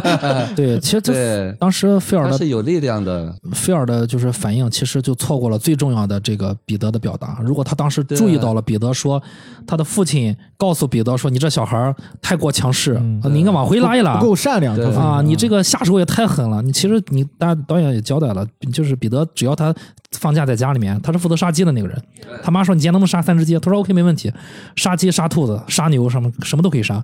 啊，他是这个下手比较狠的这个人。嗯，但是就是他说的，他唯一一次在这个，我觉得啊，他在这个，当然他其实有很多地方都表露出来了，就是这个菲尔没有留意到的，比如说他穿过集市去看那个那个鸟窝，嗯，那么多人去说他这个这个小基佬啊什么的，那么多人诋毁他，这小孩一点事儿没有，很明显这小孩不 care 这个。完全无对感。对对对他，不是，其实但是菲尔就是没有 get 到这一点，嗯我觉得这点是我个人比较喜欢的，就是当我们陷于到陷入到自己的那个小我里面的时候，你只想看到你想看到的那个彼得身上的啊，对你只想看到彼得身上有你同同样的东西，一些隔一路的东西你根本看不到。所以当彼得发现那个菲尔的秘密之后，他立马就表现出了和菲尔一样同我是你的同类。然后菲尔就倒过去了。刚才大家聊的这个时候，我突然想起一段剧情啊，我很喜欢的。简肯片有非常意象的，一个就是这个菲尔平时是阉牛的，他说他阉了一千五百只牛，当然其中还有一个具体的就是他像这个野马亨利一样，把这个马鞍拿下来，骑着马背从这个他其实可以带着马鞍，对吧？他可以骑着有马鞍的马从那个桌子上跳过去，那不是更好吗？但是为什么要把这个马拿下来？可能在众人面前要表现我更男人。菲尔就很好的传承了这个，这个阉牛的时候不戴手套，嗯，他们其实牛仔的手套可能是比较厚的，就是为了防割伤之类的，他就是不戴手套，然后就是要表现，你看我比你们更厉害，不戴手套呢，最后结果就是把手割伤了，先割伤了一次，他就拿我记得他拿那个对对，随手一好像就是那个是不是？毛巾毛巾啊，随手一缠。啊，结果后面就是露了破绽了，然后再去抓兔子的时候，就伤伤口就就更大了。另外一个就是他的秘密被无意中撞见了，大家可以看到，就两个菲尔和彼得都去钻了一个兔子洞的似的一个场景啊，在野外一个乱树丛里面，就是这个菲尔放了两个大木板，好像是啊，就破烂的木板去挡住一个树树洞，然后顺那个树洞呢，一个长长的管道，那个树洞一个树丛做的管道，长长的管道钻到一个有湖水的地方，然后他在里面脱光了，菲尔脱光了，在里面游泳，这是非常意象化的，很明显我感觉到就是母亲的子宫，嗯，对吧？从外面进来，回到这个母体，然后他才能放下心。在那时刻，他在外部得到得不到的那些欢愉，在这儿大家都看到他带他用了那个 Bronco Henry 的那个 BH BH 的那个丝巾，从从裤裆里面 拉出来，我也是有点有点惊讶啊。然后 对，然后做了就不可描述的事情。只有在这个时候，只有在这种地方，在这种场合，他才能真正的体会到那个欢愉。就这个时候，一下就回到了一个哦很小的状态。所以说，他被撞见的时候，他是非常非常的害怕和愤怒的，就是被这个羞耻啊，被彼得撞到。因为他是全身赤裸的，唯一的一一次裸戏，全身赤裸。最主要是他他被唯一的一个人发现了自己的这个不可告人的秘密。但是那之后，他们关系就迅速升温了。嗯，那之后就是这个其实也很有意思。对嗯这场戏，接着那场戏就是他穿过那个集市，大家都说小基佬、嗯 Nancy 小姐，然后看他若无其事。我觉得他那一刻是看到了这个人身上有很跟 Henry 一样强硬的东西，就是也跟他自己一样的东西。哎，这个人他不怕，我怕，他怎么不怕？就那个时候，我觉得他那种吸引都不只是说找到一个小男孩儿，我觉得从这个点上，是菲尔跟 Peter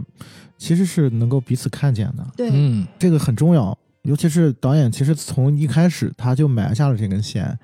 就是当时非要去他们家那个餐厅吃饭的时候，啊、看到花儿其实是就没有人注意那个那个花。对，牛仔们都没注意，我们都坐在桌子上 说笑。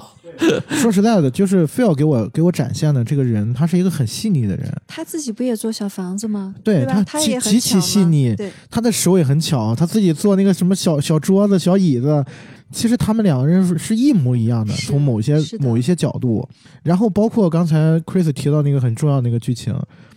怎么别人发现不了那个地方，嗯，对？吧？只有 Peter 哎走过去就看到了他那个小 小的小基地，对，这是为什么他们两人都能看到全山的原因。就是其实他们两个很有可能，就是我们这只是推测啊，因为这个就是导演厉害的地方，永远不告诉你这个 Peter 他到底有没有同性之爱，对吧？就是我们我也是推测，其实 Peter 可能这方面还是有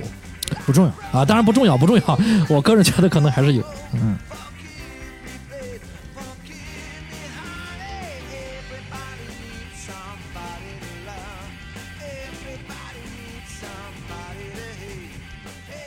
可以提出一个疑问给大家，就是有一个思考吧。你觉得就是 Peter 他就是复仇吗？就是我在看这个电影的时候，我在看第一遍的时候，看第二遍的时候，我都会感觉出，就这个电影从一上来就是 Peter 的那个话外音嘛，他说啊、我要保护我的母亲，啊，就是不受伤害，我要让让我的母亲快乐啊。然后我要是就是如果如果我都不能保护他，我还算什么个男人？嗯对对，如果我不能保护他，我还算什么男人啊？这个很重要啊，这个这个词。嗯一开始的时候，你会觉得导演给了一个提示啊，然后他要杀人了，他要复仇了，嗯然后这剧情也是顺着这个走的，对吧？最后十分钟，然后反杀，然后然后啊，大家啊拍手称快，就是 Peter 干掉了一个坏蛋啊。嗯但是是这样吗？就我觉得大家可以思考一下，就是关于这个部分，其实我我反而觉得，就是我再去看这个这个电影的时候，反而觉得导演不是在说这个。嗯，没事，我们可以留到最后再说。刚才我们聊到，就是简凯明设置了很多意象，包括就是这个这个树洞啊。嗯其实还有一点就是，菲尔其实他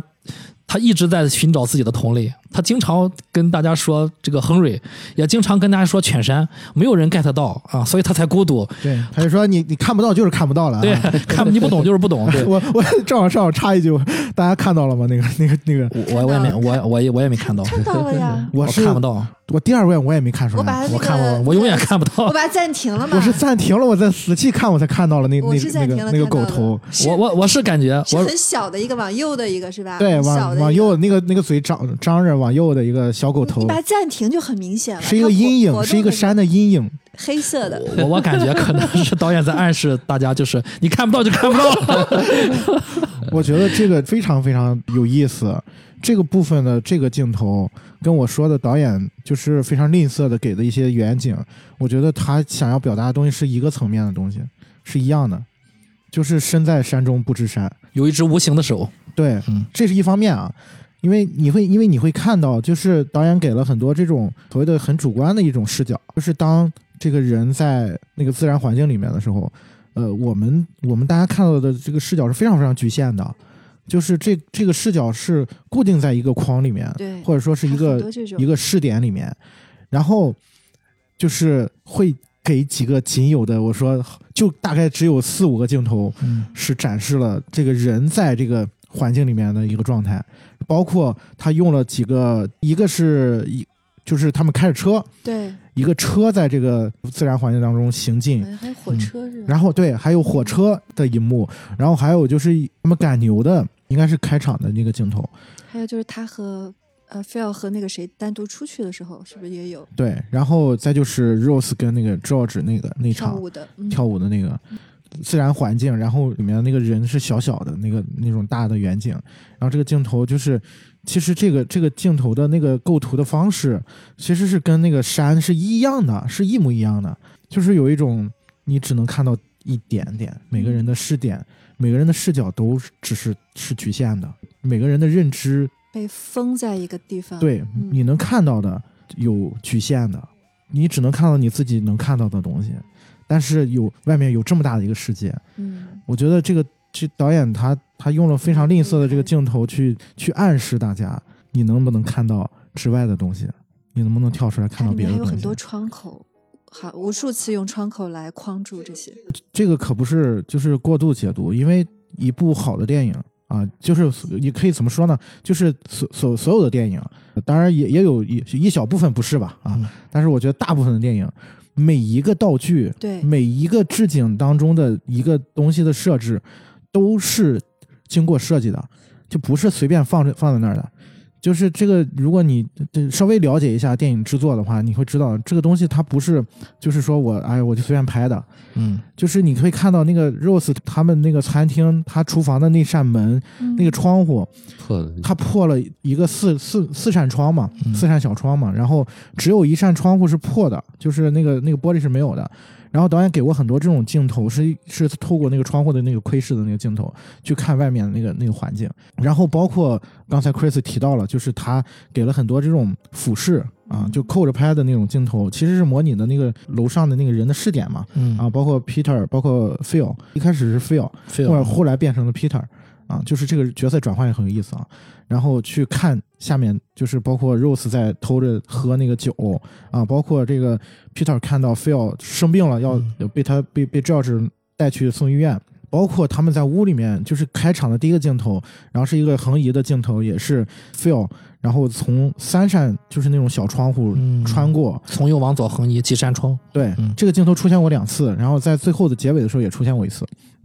就是全是类似于这种有一种窥探的感觉，但是其实另外一方面是，就是导演给了很局限的一个视点，就是我觉得跟所谓的那几个大远景的镜头是，就是正好是对对应的。我们所有的人看到的都是有局限的。这么理解哈，因为我没有搞电影专业，我想是不是导演用这种镜头语言把人的这种内在的这种情绪带出来？嗯，你比方说你们所谓的，比方说用。用这个玻璃啊，或者什么，就把那个窥探的心理带出来，我是这么理解的，是吧？可能大多数人就觉得，哦，是这样能够让人产生一种窥探的感觉，所以接下来这就成了一种电影手段表表现手段。啊，我是这么理解的，就是他在用一种电影的语汇吧，呃，嗯技巧，然后带出了人的这种共通的这种情绪来。对，没错，啊，就是把你这叫代入感吧。啊，然后你就感觉哦，这是到了个什么感觉？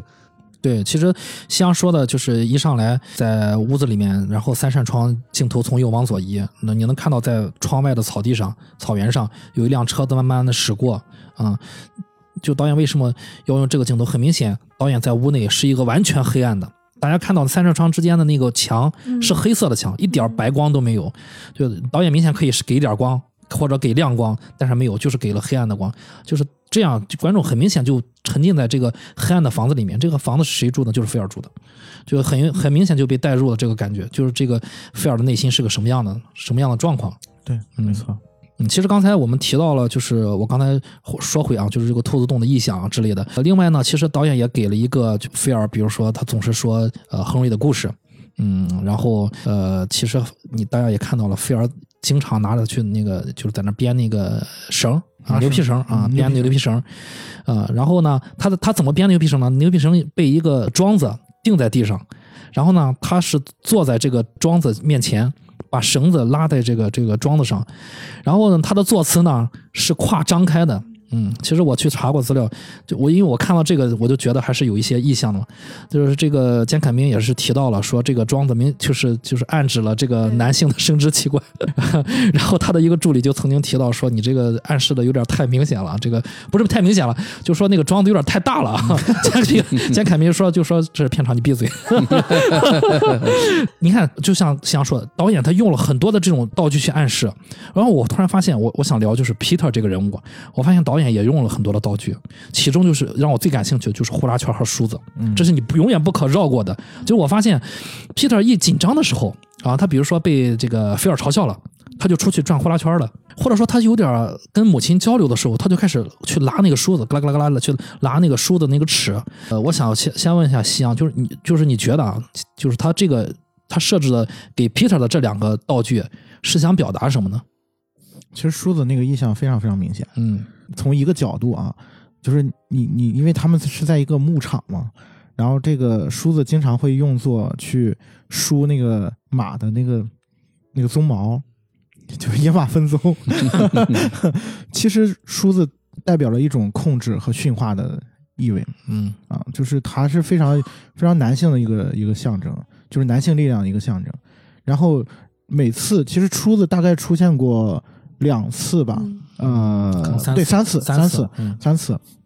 第一次是他被那个菲尔羞辱了，然后他回到那个厨房，然后他情绪失控了嘛。其实那个出的好像没有出现，嗯我我忘记了那个镜头给没给。然后但是那个声音是有的，嘎吱嘎吱嘎吱嘎吱嘎吱那个声音。没没有没有镜头有声音，对嗯，然后然后他母亲其实就表达了这个对这个声音的一种嗯、呃不适，对，然后他就他就跑出去了嘛，然后就发就出现了那个 Chris 说呼啦圈呼啦圈那个镜头，那个镜头也很有意思，那个镜头是一个就是特别审视的那个视角，最重要的是、那个、甚至有点诡异。对，嗯。最重要的那个镜头里面出现了一个小女孩，有个小女孩，对。嗯，我第二遍看的时候看到小女孩，我才觉得诡异。就是一开始在那转呼啦圈，然后那小女孩一出现，他看到那个小女孩，然后停住了，嗯。然后这个镜头就结束了。接着说梳子啊，梳子第二次出现就是他跟他母亲。就是他母亲叫他去，然后他母亲跟他说了一个故事。嗯他母亲跟他说了他小时候的一个故事。嗯，星星，对，他说我小时候上学的时候，然后老师都会在我们那个名字后面名字前面画一个星号，呃，就类似于好像是就是有一些好好学生、坏学生，反正就用这种方式去标记。然后就 Peter 就开始在那拉他那个梳子，他他母亲说：“你别弄这个声音，这个声音特别的刺耳。刺耳。”嗯他就问 Peter 一句话，他说：“你人生当中有没有那个就是让你难以忍受的声音？”嗯然后这个声音的设计啊，就这个时候出现了一个，我觉得就是因为视听视听语言的那个设计嘛，就这个声音，这个声音没有断开，它出现在了就是接下来一一个场景里面，一个 feel 的一个视角，然后那个那个背后的那个梳子的声音还存在，嗯然后是 feel 在那看那个谁骑马，是看那个应该是看皮尔骑马，我记得好像是那个那个镜头啊，就是那个声音背后的那个声音没有没有停止。这我没注意，好像是对，对，嗯如果大家可以回去就切到别的画面去再。仔细听，就是那个是那个画面结束了，这场的戏剪辑结束了之后，那个声音是没有停止的，然后延续到了下一场戏。嗯，对，导演为什么要把那个声音放到那场戏里面？因为 Rose 说：“你有没有难以忍受的声音？”Rose 难以忍受的声音是什么？Feel。嗯那其实从这个角度，就是这个梳子又代表了就是 Phil 本身对他们的一种威胁。那这种威胁从呃 Rose 的这角度，其实就是一种男性的那种威胁嗯啊，对他来说。然后那呃，对于 Peter 来说，这个这一幕的暗示就暗示了他要除掉这个威胁。嗯，就是这个是非常明显的一个设计。我觉得，但是我觉得就是关于这个梳子，它呃更多的是他的那个男性力量那个那个部分，就是对他的那种控制和压制啊，这个是很重要的。这个就联想到了这个电影的开头的那那句话，就是 Peter 说：“我要像一个男人一样保护我妈妈。”所以在费在 Peter 的身上也有被压制的部分，他被要求要做一个男人。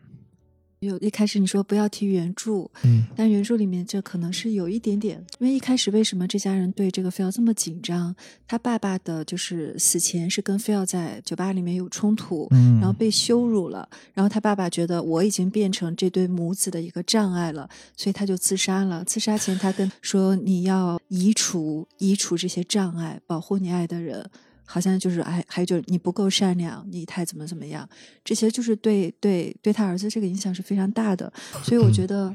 就是他一开始对菲奥的这个敌意，不仅仅是他弄了他的假花啊，什么羞辱他，跟他爸爸这个关系是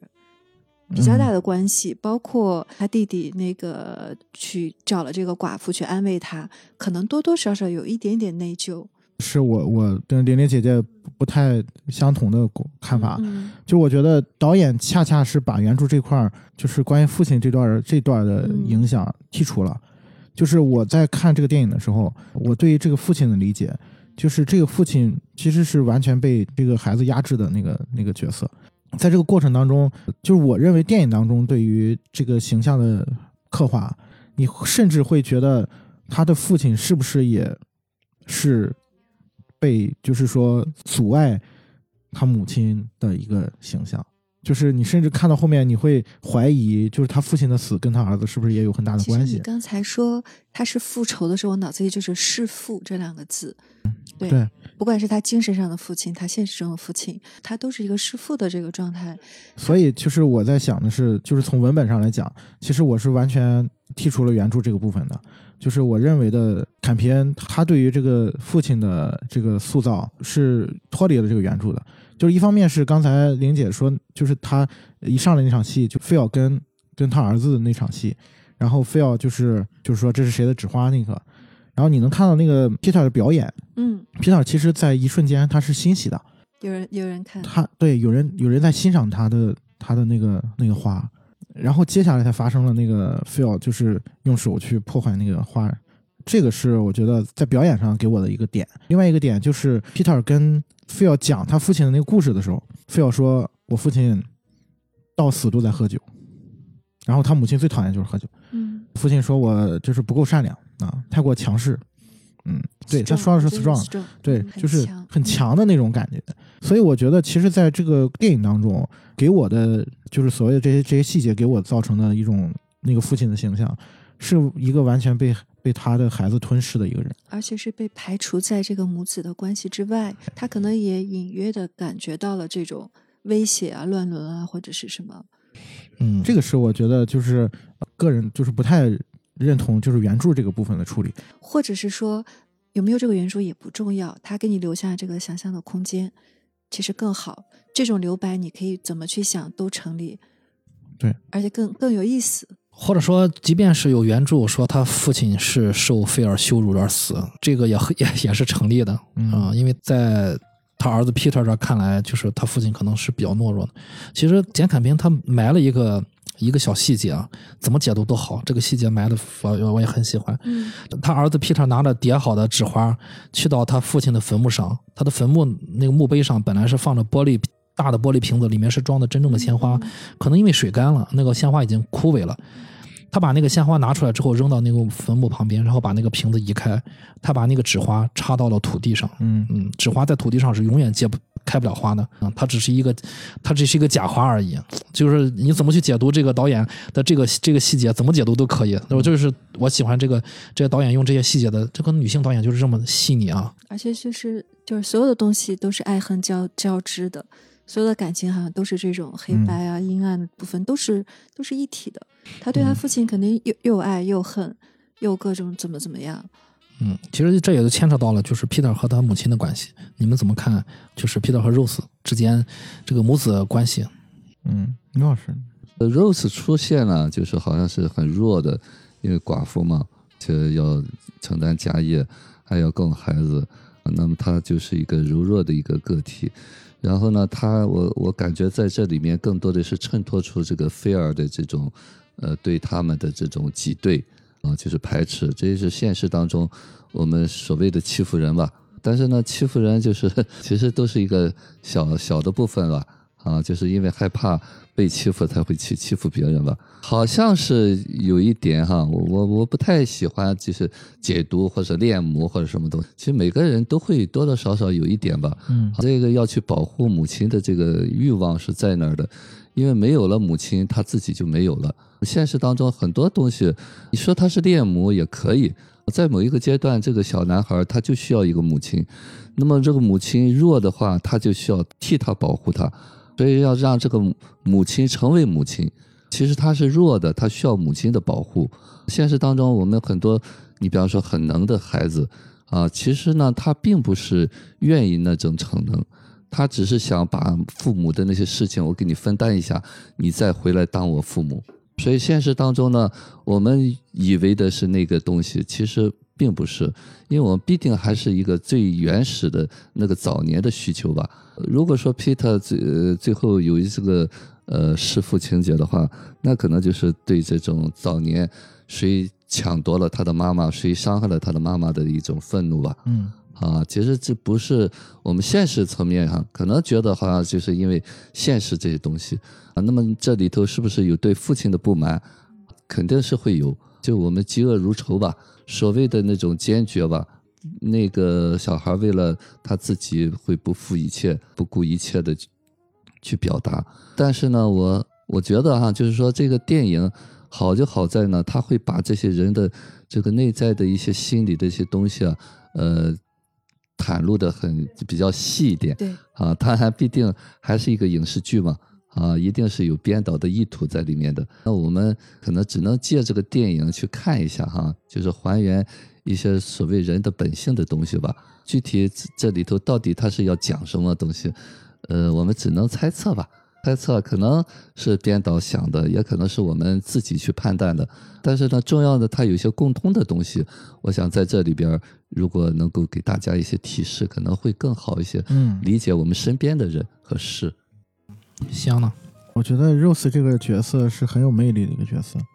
呃，初看之下，包括我看到一些呃网上其他人的一些评价，我觉得这个角色就是太弱了，感觉卡片。作为一个女性导演，怎么写了一个这样弱势的一个女女孩？那是真错了。对，我觉 得你恰恰理解错了，也不算理解错了吧，就是可能就是还有别的角度。这个角色，我觉得他恰恰代表了这些男性身上的某一个部分。你可以说，在那个时代背景下面啊，很多的女女性都是这样的，在一个男权的一个，尤其是在西部这样的一个环境下面，就是女性作为好像在大部分的时间好像变成了。男性的一个依附品一样，这个其中还有两个很重要的，我觉得蛮重要的配角吧，就是菲奥家的那两个女仆，就是一个大女仆，然后还有一个就是管家吧，应该算是，然后还有那个小女孩儿。那个管家每一次出现的那个位置，我记得有一个很很有意思的一场戏，就是那个 Rose 第一次来他们家的时候，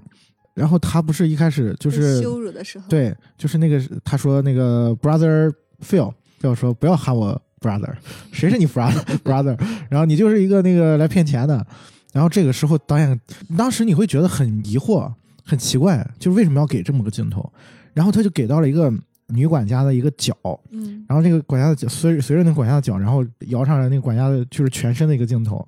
然后那个管家把一个椅子，就是摆在外面的一个椅子，然后放回到那个该在的一个位置上。其实你能看到，在这种刚才我们说的所谓的男性的这种力量、这种压制下，其实他们已经习惯了这种生活，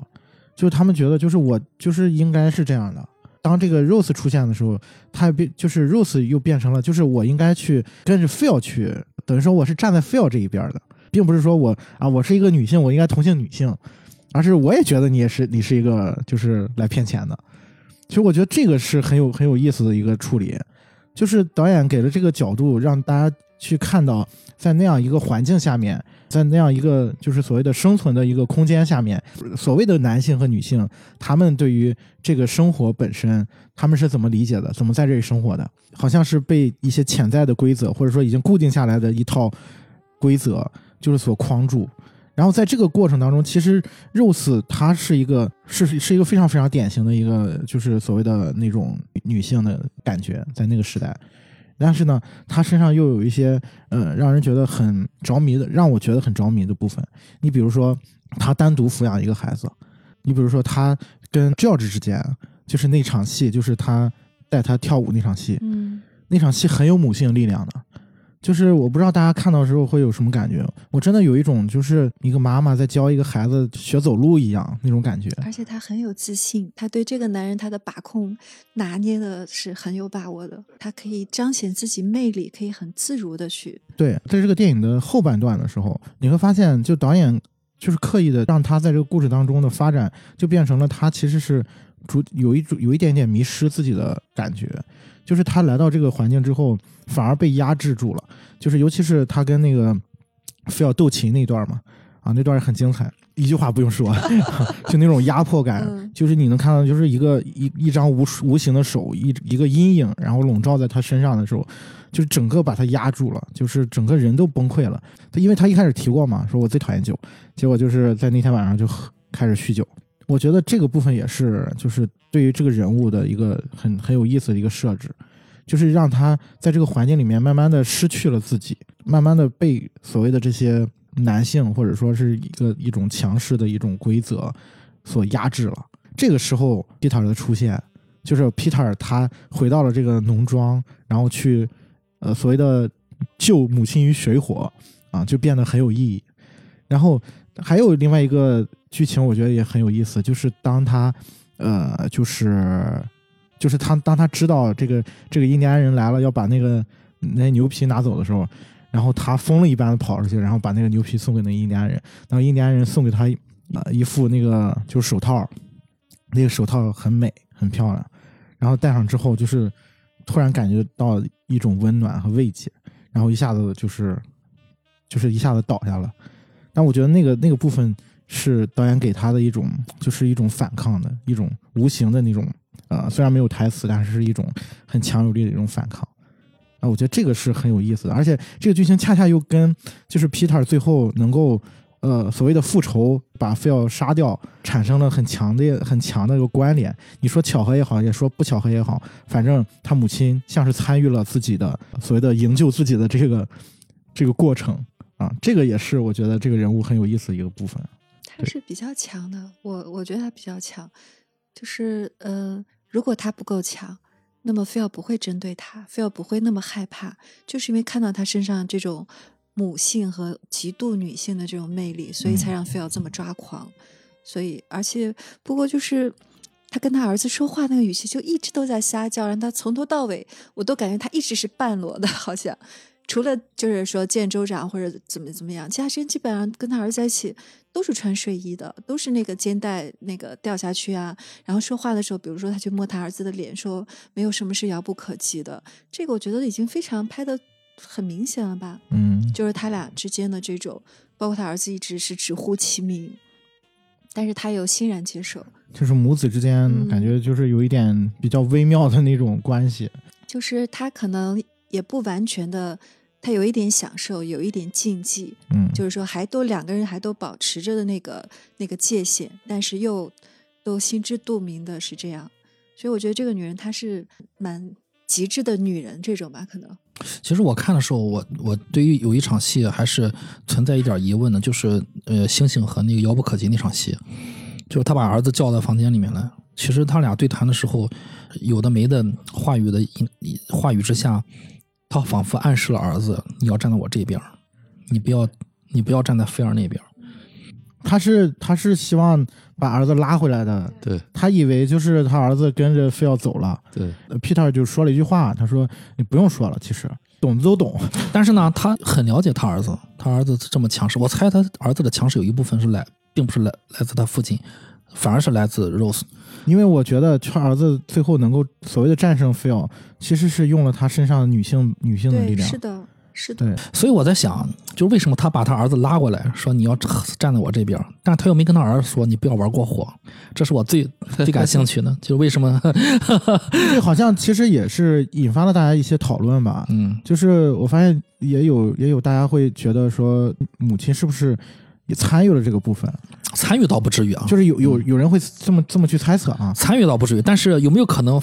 放任自流了呢？我觉得他是有，就是让他的脆弱，让他的儿子更更心疼自己，或者是有肯定有这部分，因为这个这个她同时是在她丈夫和儿子面前都显示了自己这种颓废，但她丈夫没有保护她，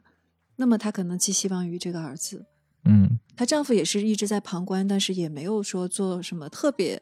啊、特别站在她这面的事情。对，其实我就是玲姐说这点事，第二任丈夫其实也没有让她很满意。自从搬到农场之后，她精神状态也不太好，酗酒，但是她丈夫也没有能能帮得上什么。这也就是我说的，我认为她跟 George 之间的关系，尤其是从 George 这个层面上来说，就是个需嗯要，她需要被爱，嗯，可能没有能力爱别人，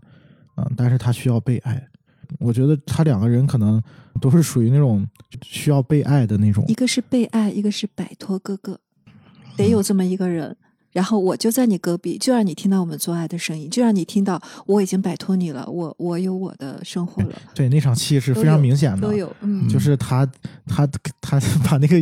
把那个门锁上，然后 然后他给他哥哥，然后让他听到他们他们隔壁的那个床床戏的声音，然后他哥哥就马上就受不了抓了。狂了，嗯，所以我在想，有没有可能就是母亲 Rose 对儿子 Peter 是有一些控制的部分？当然了，嗯，嗯，于光老师怎会么看？会有。呃，女人用弱嘛，弱是寻求保护的一种反噬吧。嗯啊，其实她就是那种柔弱，示弱会，哎，对，示弱会让这个儿子会有一些想去保护他的嗯一种想法吧，也会唤醒儿子内在的那些力量吧。嗯啊，这是出于本能吧。啊，如果他再不保护自己，他就被完全被扼杀掉了。对，啊，因为在这个环境当中，就跟你们说的，胶质因为也是一个弱势群体，所以是在这个地方看似好像就是在菲尔说了算的一个天下。虽然他菲尔内在是弱的，但是呢，现实当中这就是我们经常会进入一个怪圈儿，就是反倒那些很强很强的人，对对对对其实他是弱的，那么我们那些人可能更弱。这就是我们现实当中很多，就是真真正正内在有力量是不动声色的，会咬人的狗不叫。真的 对对，呃，但是呢，这种人少之又少。现实当中呢，其实我们都在一个怪圈里边，看似好像是强，或者形容就好像大孩子欺负小孩子一样，呃，其实都是孩子。真真正正有力量的时候，可能就会接纳和包容这一切。那么，但是呢，它就是一个社会的一个群像吧，社会群像。我刚才在在讲妈妈的时候，会想到，就为什么古代或者是那种，呃包括现在一些，比方说有些偏远地方都会有母系这种社会，嗯啊，其实母亲才是最大的能量的源泉。有时候也经常跟呃我的学员在讲，我说真正有力量的人是做家庭主妇的，其实那个力量，呃，一定不会是觉得我没有我没有能力我才做家庭主妇。其实就是人类发展的亿万年里面，只有近几千年是男权社会，之前不都是母系社会嘛，对，对吧？那是一个很原始的一个。然后我觉得这个 Rose 他很了解他儿子，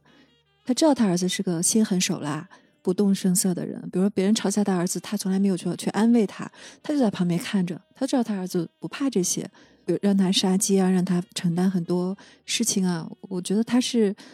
他是了解他这个儿子的。嗯，我们现实当中呢，哈，可能很多人去想怎么样做妈妈，怎么样做儿子，怎么样做男人，怎么样做女人，其实没有啊。其实我们对自己有更多的认知和了解以后，怎么做都可以。那么，往往我们在想怎么做的时候呢，就说明我们不是。嗯，还要假装。哎，对，我们在在学着做。其实这里头各个人都在学，在找自己的位置。我怎么做丈夫？我怎么做兄弟？我怎么做妻子？啊，我怎么做儿子？哎，对，其实我们都在学的过程当中，并没有真真正正找到自己的位置。嗯啊，当然找不到位置也源于我们早年我们的父母也没有位置，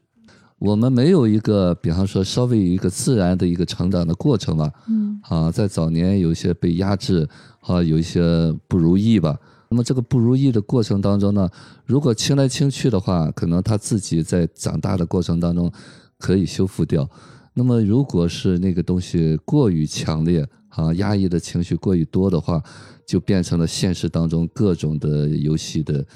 再现，不管是世人也好，还是被试也好，啊，其实都是我们在早年的那种重复吧。这就是说，我们所谓的人间游戏，或者是人间这所有悲剧、喜剧的一个原作，就是我们在无意识当中重复过去。不管是哪一部电影啊，就是这个，我喜欢这个电影的原因，就是这个导演还是很细腻的，并没有是简单化把一些东西，虽然讲的是一个好像是复仇的故事，但是呢，这里面会有一些来龙去脉，就会感觉到，其实菲尔就是，如果从心理学角度上讲，就是一个作死的一个过程。这种不断的招惹人，不断招惹人，就会是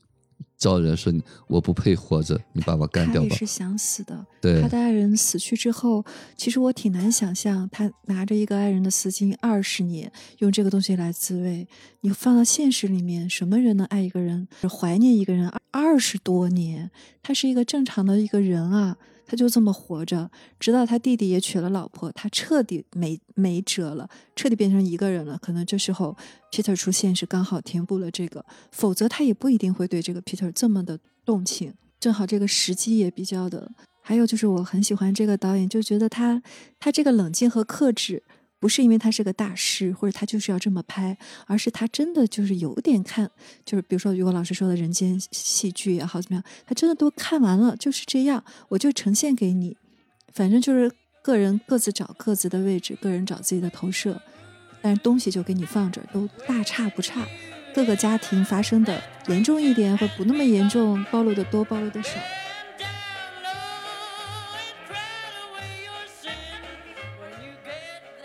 刚才玲姐说这个关于 feel 这一个感受，就是恰恰就是我刚才就是回想起我刚才说那个问题，嗯就这个电影就真的是复仇吗？就是尤其看第一遍的时候，我会被最后那种那种影像最后带来的那种冲击，就那嗯，种转折爽到，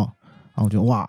真牛！就是一个人布了这么大一个局，被个小白兔给 对。但是我尤其是我昨天晚上看完这个电影之后，就我一点儿不觉得就是这个复仇之后有什么快感。我甚至就是有时候会觉得，就是当我看到菲奥就是他修容了之后，然后躺在那个棺材里面，就特别安宁的躺在那儿的时候，我就觉得就是对他来说是一种解脱。我当时看到那一幕的时候，我甚至有一点点感动，就我觉得他终于可以做自己了，就是终于可以做回自己了不。用再留胡子去表明回归，嗯，对他死前为什么要穿上西装？他什么都明白了，他已经知道我是被人这个了。我不用不需要再去做那个牛仔。对，然后我在看到 Peter 的时候，我有一丝丝为他难过，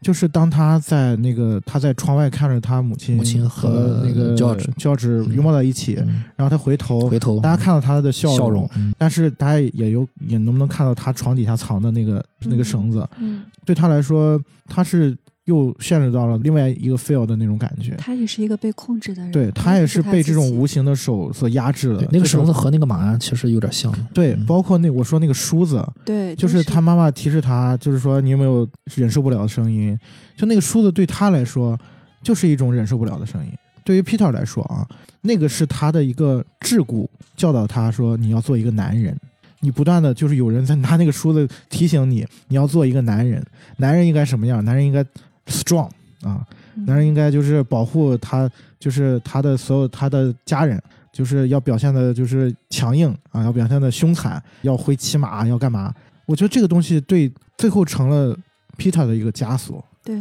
就是他就是变成了我要我应该成为什么样的一个人。这次最后看到这个结局的时候，反而有了不一样的感觉，就是从这个层面上，我反而对于 Phil 最后那一幕拍的时候，我觉得就是反而解脱了。我就是异常的平静。我第二遍看，我从头到尾就是很宁静、很安宁的感觉。包括刚才你说的这个，就是这个梳子，可能我当时看到这是什么感觉？我会想象他这个妈妈从小很喜欢给他梳头，后来呢，他就自己给自己梳头。他妈妈那天其实就是扑上去说，呃，没有什么是遥不可及的，然后去拨弄他的头发，说妈妈可以了，就是不让他妈妈再碰他的头发了。因为这些之前也没有演出来，这可能是我想象的。嗯就是他也有一种被他妈妈控制，以及他不能做自己的羞耻，以及他又摆脱不了，我又爱这个女人，我又没有办法为自己活，就是种种种种都有。所以就是你说的很对的，解脱了的是 feel feel 当他穿起西装说那个孩子呢，我要找到他，那个时候他什么都明白了，他也真的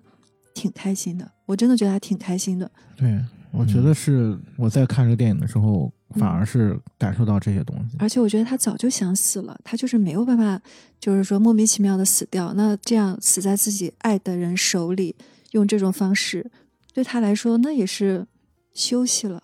嗯，这其实就是另外一部分观众的一个观感，因为大家每个人的观感根据自己的生活经历的观感是不一样的啊、就是说，大家会觉得 Peter 他其实呵 呵继承了这个菲尔的这个理念了，就是其实他内心里面可能是也是有男人的部分，有女人的部分，但是他完全的去压抑了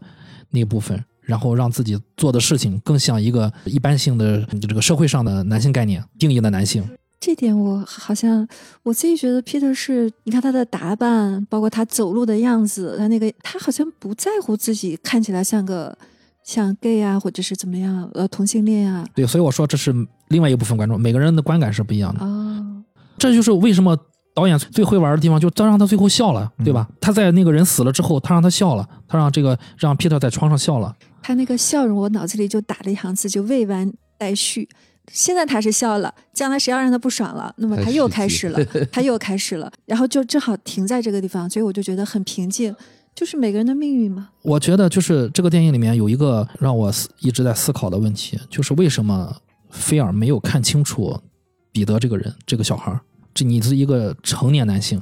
连一个青少年都没有看明白，没有躲过这个坑。包括我再去回想我我身边我认识的人给我讲过的事，还有我回回回看自己身上发生的事，其实我才意识到，有很多我们也压在心底的那些东西，可能压的比较深，就没有碰触。看完这个电影之后，他就突然就浮现了。你仔细去想，其实很简单，啊，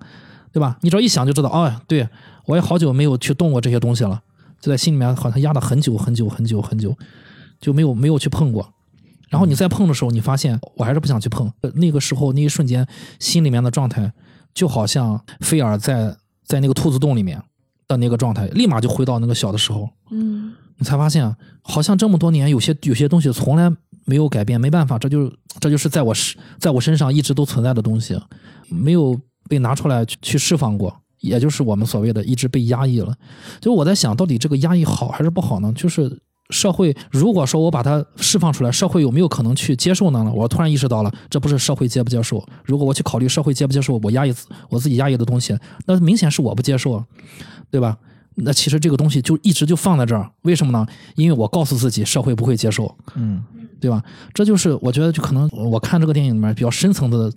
深层次的问题。我们压抑这个东西，我们应该怎么处理自己压抑的这块石头？石头下面的那那些东西，我想听听于老师的意见。克里斯问这个问题非常好啊，这也是我们现实当中啊，就是说我们都说为什么为什么他不能这样，为什么他看不清楚，就是没有为什么，就是他在那个状态里面，他就是要重复那个结果，只是我们看，总有人我刚才说的那个，总有人会替天行道出来收拾他。对，就是他的脚本就是要这种结局。那么怎么样才会像你们说的那种情况呢？你必须认识到自己，然后呢才会过出不一样的生活来。就是能够看清自己，能够很清楚，这就说我说活明白。当然，这活明白是非常非常难的。所以说，我们人世当中呢，就是你在我的戏里边，我在你的戏里面，嗯就是我们都是在彼此成就。那么彼此成就什么？彼此在重复刷存在感，这也是我们很可悲的地方。就是你真真正正活明白的人少之又少。嗯，但是呢，我们有机会。我还是这么说，我们是花时间来解读这个东西。其实说实在话，我们在解读电影，在讲的过程当中是在梳理自己啊。嗯，我相信我们在座的每一个人都是通过这个节目有些变化，包括我自己。就是在解读的过程当中呢，可能就在捋清一些东西。所以说，在这里头不要求对。我经常在说，不要求对，没有对啊。当你明白了以后，你做什么都 OK 啊。但是在我们没有明白之前，我们就在求对。其实这是一个悖论，就是我们总是在为什么怎么做更好，意识到这个为什么怎么做更好就 OK 了。就是我说看到，就是觉察那个觉察者，就是我们经常会用一种学的理论，然后再套到里面去，啊，这个是很难去辨别的东西。那么这个就需要觉察情绪的时候，一定是情绪完全退回去以后，再回头再去看，这个东西才是觉察。往往有时候有时候，哎呦，我看到了这个东西，你那个状态还没出来，你看到的是什么？你想看到的那个东西。所以我希望在做这个节目的时候，可能我在刻意的去拉听众或者拉你们，就是我能够给你们一个这样的视角，起码我感觉到的这些东西。当然，这所有的节目吧，包括看电影，包括我自己也是这样。在看的过程当中，一开始可能都是看剧情、看故事，看着看着就把我们自己带进去了。我们是不是能够再有一个更高的一个视角去审视？我有时候说看，包括看我看，包括看我们在这聊的这个过程当中，我只希望给大家一个提示吧。多一个视角去看，这里头一定没有对错，哪怕是这个话你讲的不对，这就是这一刻你想表达的，没有对和不对，只是看到你那一刻是什么状态，你为什么要去这样去表达就可以了。那一刻表达的是要带出什么情绪来，那一刻才是最重要的。不管是你觉得喜欢也好，或者讨厌也好，那么这个喜欢和讨厌就是这一刻我需要的。所以说这个电影呢，怎么一千个人有一千个哈姆雷特？但是呢，好的电影可能就会带的更深一些，可能并不是浅浅的那种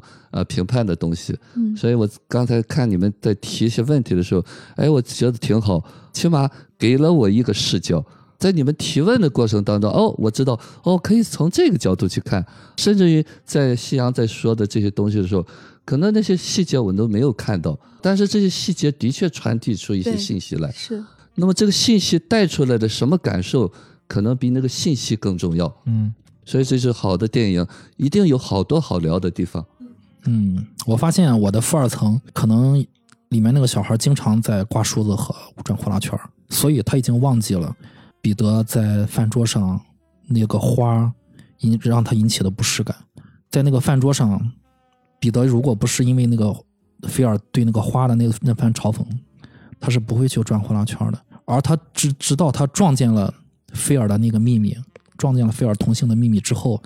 他才在去看那个鸟窝那个集市上，对菲尔表达出了一种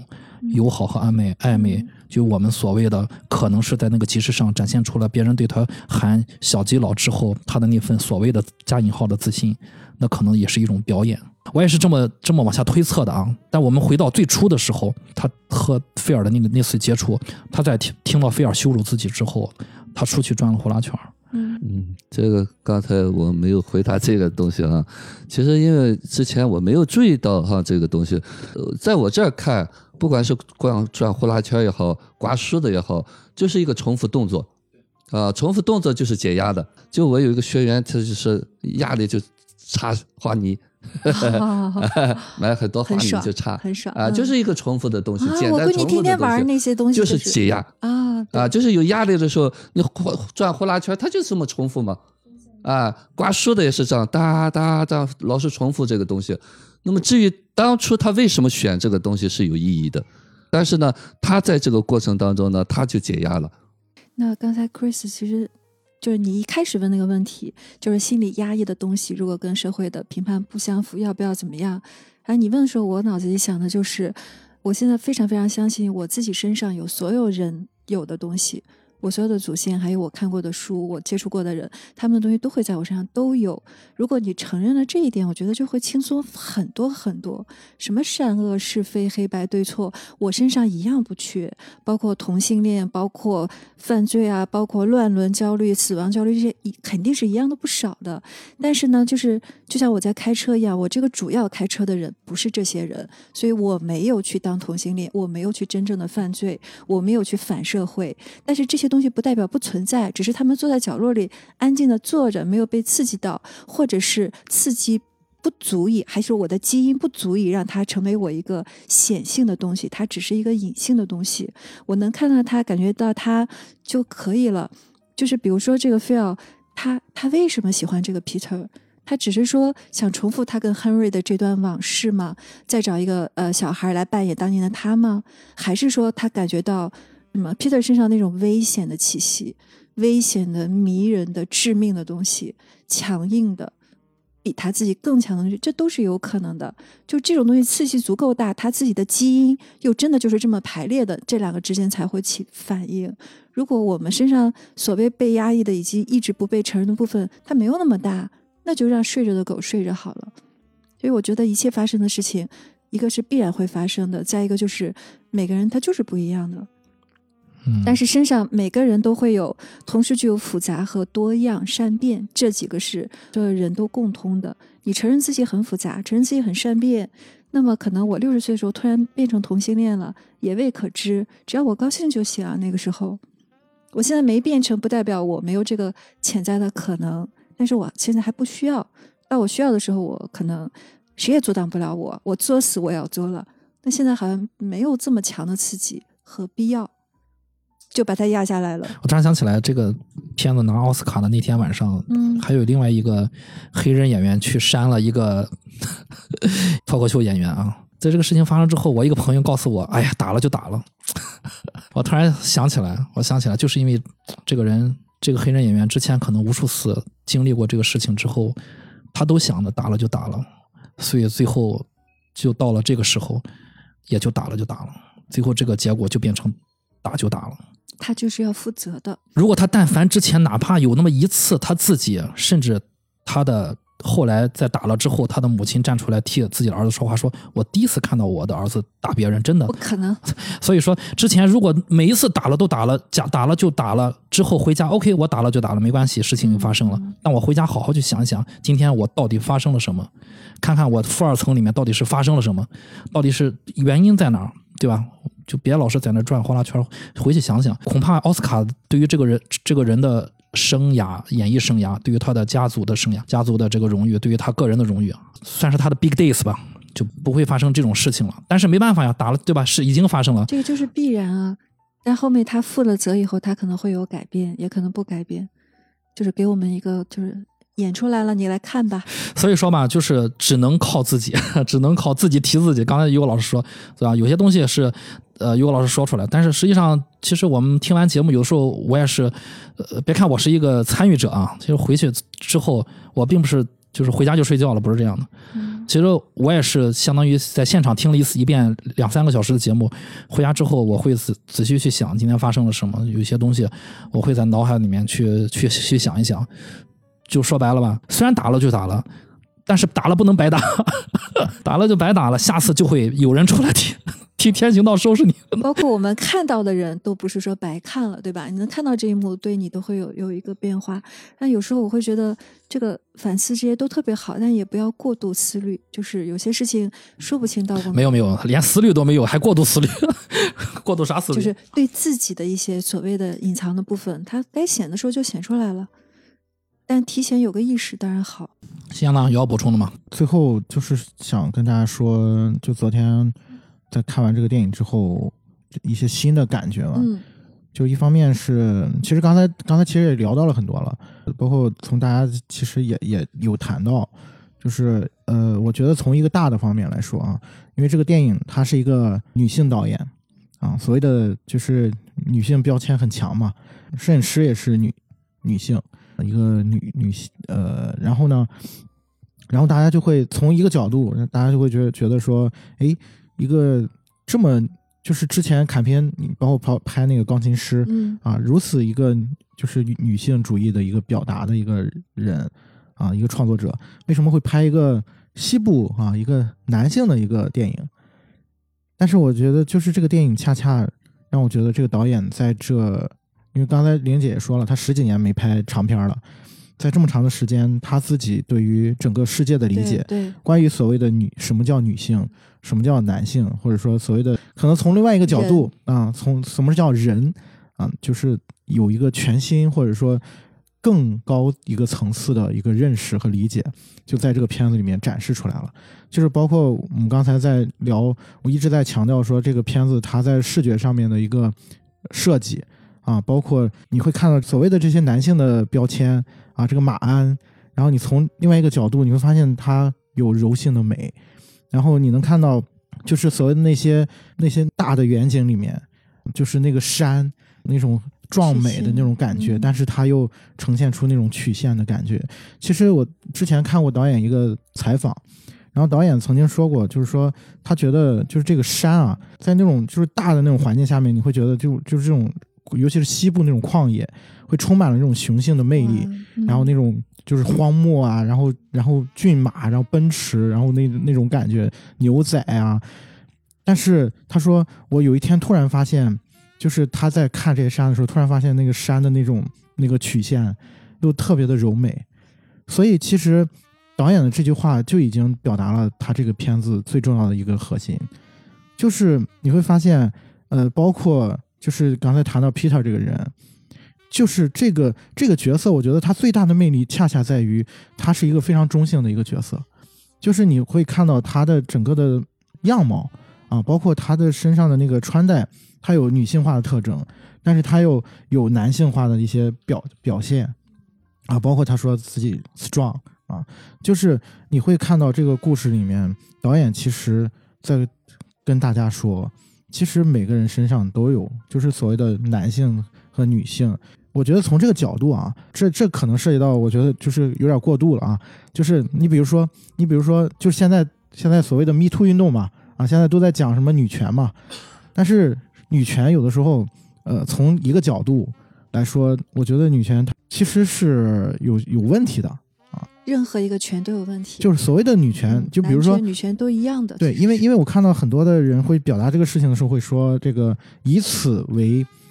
就是把自己划分为女权主义者，然后以此去说，比如说那个啊、女性应该就是解放自己，然后然后应该去工作啊，去这个追求自由啊，不应该当家庭主妇，然后怎么怎么样，以此为指就是以此为借口去指责那些啊，就是比如说生育的母亲或者是怎样。其实我觉得这个部分，其实恰恰又没有真正从一个呃所谓的一个平权的角度，或者说从一个更加全知的一个角度去看待这个事情，恰恰是带了评判的角度去看，甚至这个部分也你从另外一个角度对男性也一样，你比如说社会会认为男性应该阳刚，或者说男性就应该负责、呃负责或者怎么样，其实所有的这些枷锁就像那一把把梳子就像那些那个马鞍一样，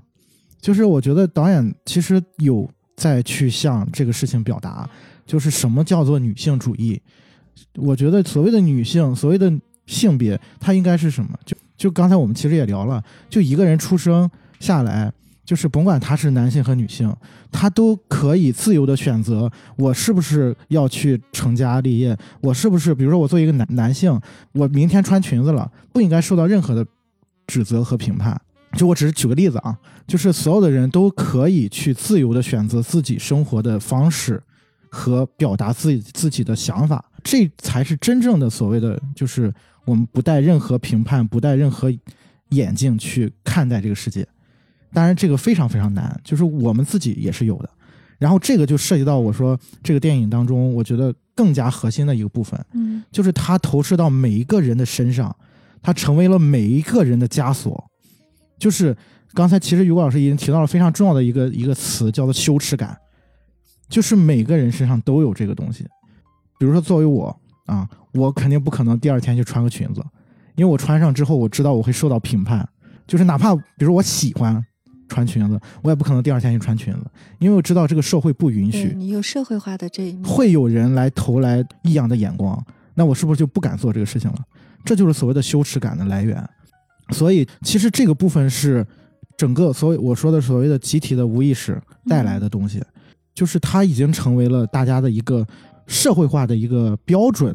或者是一个规则，或者说是一个人类社会运转的一一套模式啊！所有的人都被这些枷锁所困住了，就是每一个人都有自己的部分啊，这个部分可能就是在在每个人身上的影响是不一样的，他都会产生一种羞耻感。就是我觉得你包括 Phil 在这个电影里面是就是最强的一个反应的这个人，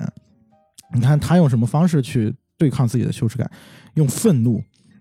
用暴力，就是极度的跟别人的对抗，去打压别人。其实是因为他是没有获得认可和自尊，就是他在这个过程当中他是没有所谓的这个建立自自体的。所以他通过去不断的去，比如说他去说他弟弟怎么怎么样，其实是贬低别人的同时，其实是用这种方式来获得一种抚慰。我觉得这个是他的悲剧的来源。但是你会发现，这电影当中的所有的人都会都有这个部分，然后包括 Rose，包括 George，包括 Peter。因为刚才就是关于 Peter 那段，你们你们说的那个，其实我觉得就从这个角度来说，其实 Peter，我我为什么说他最后其实也是被这个枷锁夹住的？因为他从一上来开始，非要去羞辱他，其实他是一他也是被被异样的眼光所所对待的人。然后包括他后来就回到回到牧场的时候，他妈妈带他去选衣服，他拿了一双靴子，说就是他他妈妈说你穿这个，然后他他说呃有人会不高兴的，这就提到了刚才 Chris 谈到一个一个细节，我觉得我还是比较认同的。我认为他最后那一下就是包括他很若无其事的走在就跟走模特一样，然后在人群的就是所有人人人的注目里一样，然后过去看那个鸟，我觉得那个是做给菲奥看的。他那是他计划的一部分，但其实他也内心也受到了很大的这种对于羞就是羞耻感对他的影响。他的一种防御的模式，就这种东西，他是就是每个人身上都有的，或多或少。少则就是可能你就像我说的，你可能明明天可能你想穿个裙子，但是想想我算了吧，就是会被人笑话的。然后这个事就过去了。就多则的就会像菲奥一样，一辈子找不到就是自己生存的方式。尤其是在那样一种环境下面，可能那个环境社会环境可能比现在还糟糕。在这种情况下，他就更没有办法去，就是诉说真正的自己是什么样。就是这个可能要涉及到早年的一些经历啊，就像刘老师说的，可能在就是他的原生家庭的过程，他的成长过程当中就已经这个部分就已经丧失了啊，他没有足够的力量去承载这个东西，所以他只能不断的压抑自己。又没有所谓的出口，他只能只能把这个部分化作情绪，化作各种负面的情绪，愤怒、悲伤、痛苦，最后就是升级到暴力，然后用这种方式去化解自己这些东西。所以我说，为什么看到最后一幕，他换上一身干净的西装，然后就是躺在那里，其实反而是一种对他来说是一种解脱。他的防御也都卸下来了。他其实是一个温柔的、柔弱的人，所以从这个角度，我觉得就是你也可以觉得说，就是每个人都需要被别人去看见他，然后去就看见那个真正的柔弱的那个自己，或者或者说就是真正的那个就不被所谓的社会标准所认可的那个部分。那真的你要经历很漫长，就是你这段我心里一直在鼓掌的，我觉得你确实。把这个导演真正想说的说出来了，这就是为什么我看第二遍时我心里异常的平静，然后我非常的感激所有类似这样的导演，不带评判的把所有人性就是真实的啊所谓的阴暗部分就是展露给人看。那我们看到了，至少我们知道自己也有，别人也有，大家都有，怕什么？都有，谁也不缺。如果老师是这样的，不会比任何一个少，但他可能修得好，但我们都都有的，就是没没没有关系。对你总会在有那么一瞬间会被你的恐惧所吞噬，或者说被你的恐惧所带来的那种羞耻。那你就去体验这个羞耻以及被它吞噬，因为你要是防御了这个部分，压抑了这个部分，那会像菲尔一样，早晚还得让它出来。用一种就是你把一个小东西、小球压压压，会变成一个大大核弹。但是这个很难做到。但是既然这么多电影、这么多书、这么多人已经向我们剖析了他的内心，我们看到了自己有这个部分，我是感到很欣喜的。我不觉得这个片子压抑，我第二遍看的时候丝毫没有感到压抑，我就觉得哦，他真的是这个这个导演啊，他真的就是可以举重若轻了，他可以不急不躁的，就是这样了。我觉得就是从我的角度，就这件事情给我的带来的思考，一方面是，当你对一件事情或者对别人产生一种评判的时候，回头想想这个部分是不是是因为你你自己的某一部分没有被接纳。没有被看评判别人，一定是因为你防御自己这个部分，否则他跟你有啥关系？另外一方面，就是我觉得这个过程对自己来说最有意义的部分是，你是不是能够，就是还是能够看到自己自己的某一个部分。这个时候，其实，嗯，我觉得看见是是是非常必要的，也是，呃，就是战胜或者说是在某种程度上可以去呃化解某一某一些羞耻感带来的那些负面的。情绪也好，或者说是一些对带给你的困扰也好的一种方式。嗯，我非常非常的想说一句话，就是说，当我以前看到自己这部分，我是觉得羞耻的；但我现在看到，我是非常的欣赏我自己的。就是在那么糟糕的环境里面，我能我的身体一直能发展出这么好的防御方式，帮助我活下来，得到我想要的东西，活成一个跟正常人差不多的人，我觉得很了不起。就是当你回头看自己身上所有所谓被压抑的阴暗的人格，什么面具、小孩你用一个欣赏的眼光看就不一样了。他很了不起，他这就是人类的智慧。人能活下来亿万年演化过来，靠的就是这个东西。那你不用去否认他，你去拥抱他，你也不用去觉得这个人真可怜，他一定要改变。你你改了还不一定比这个原装的好，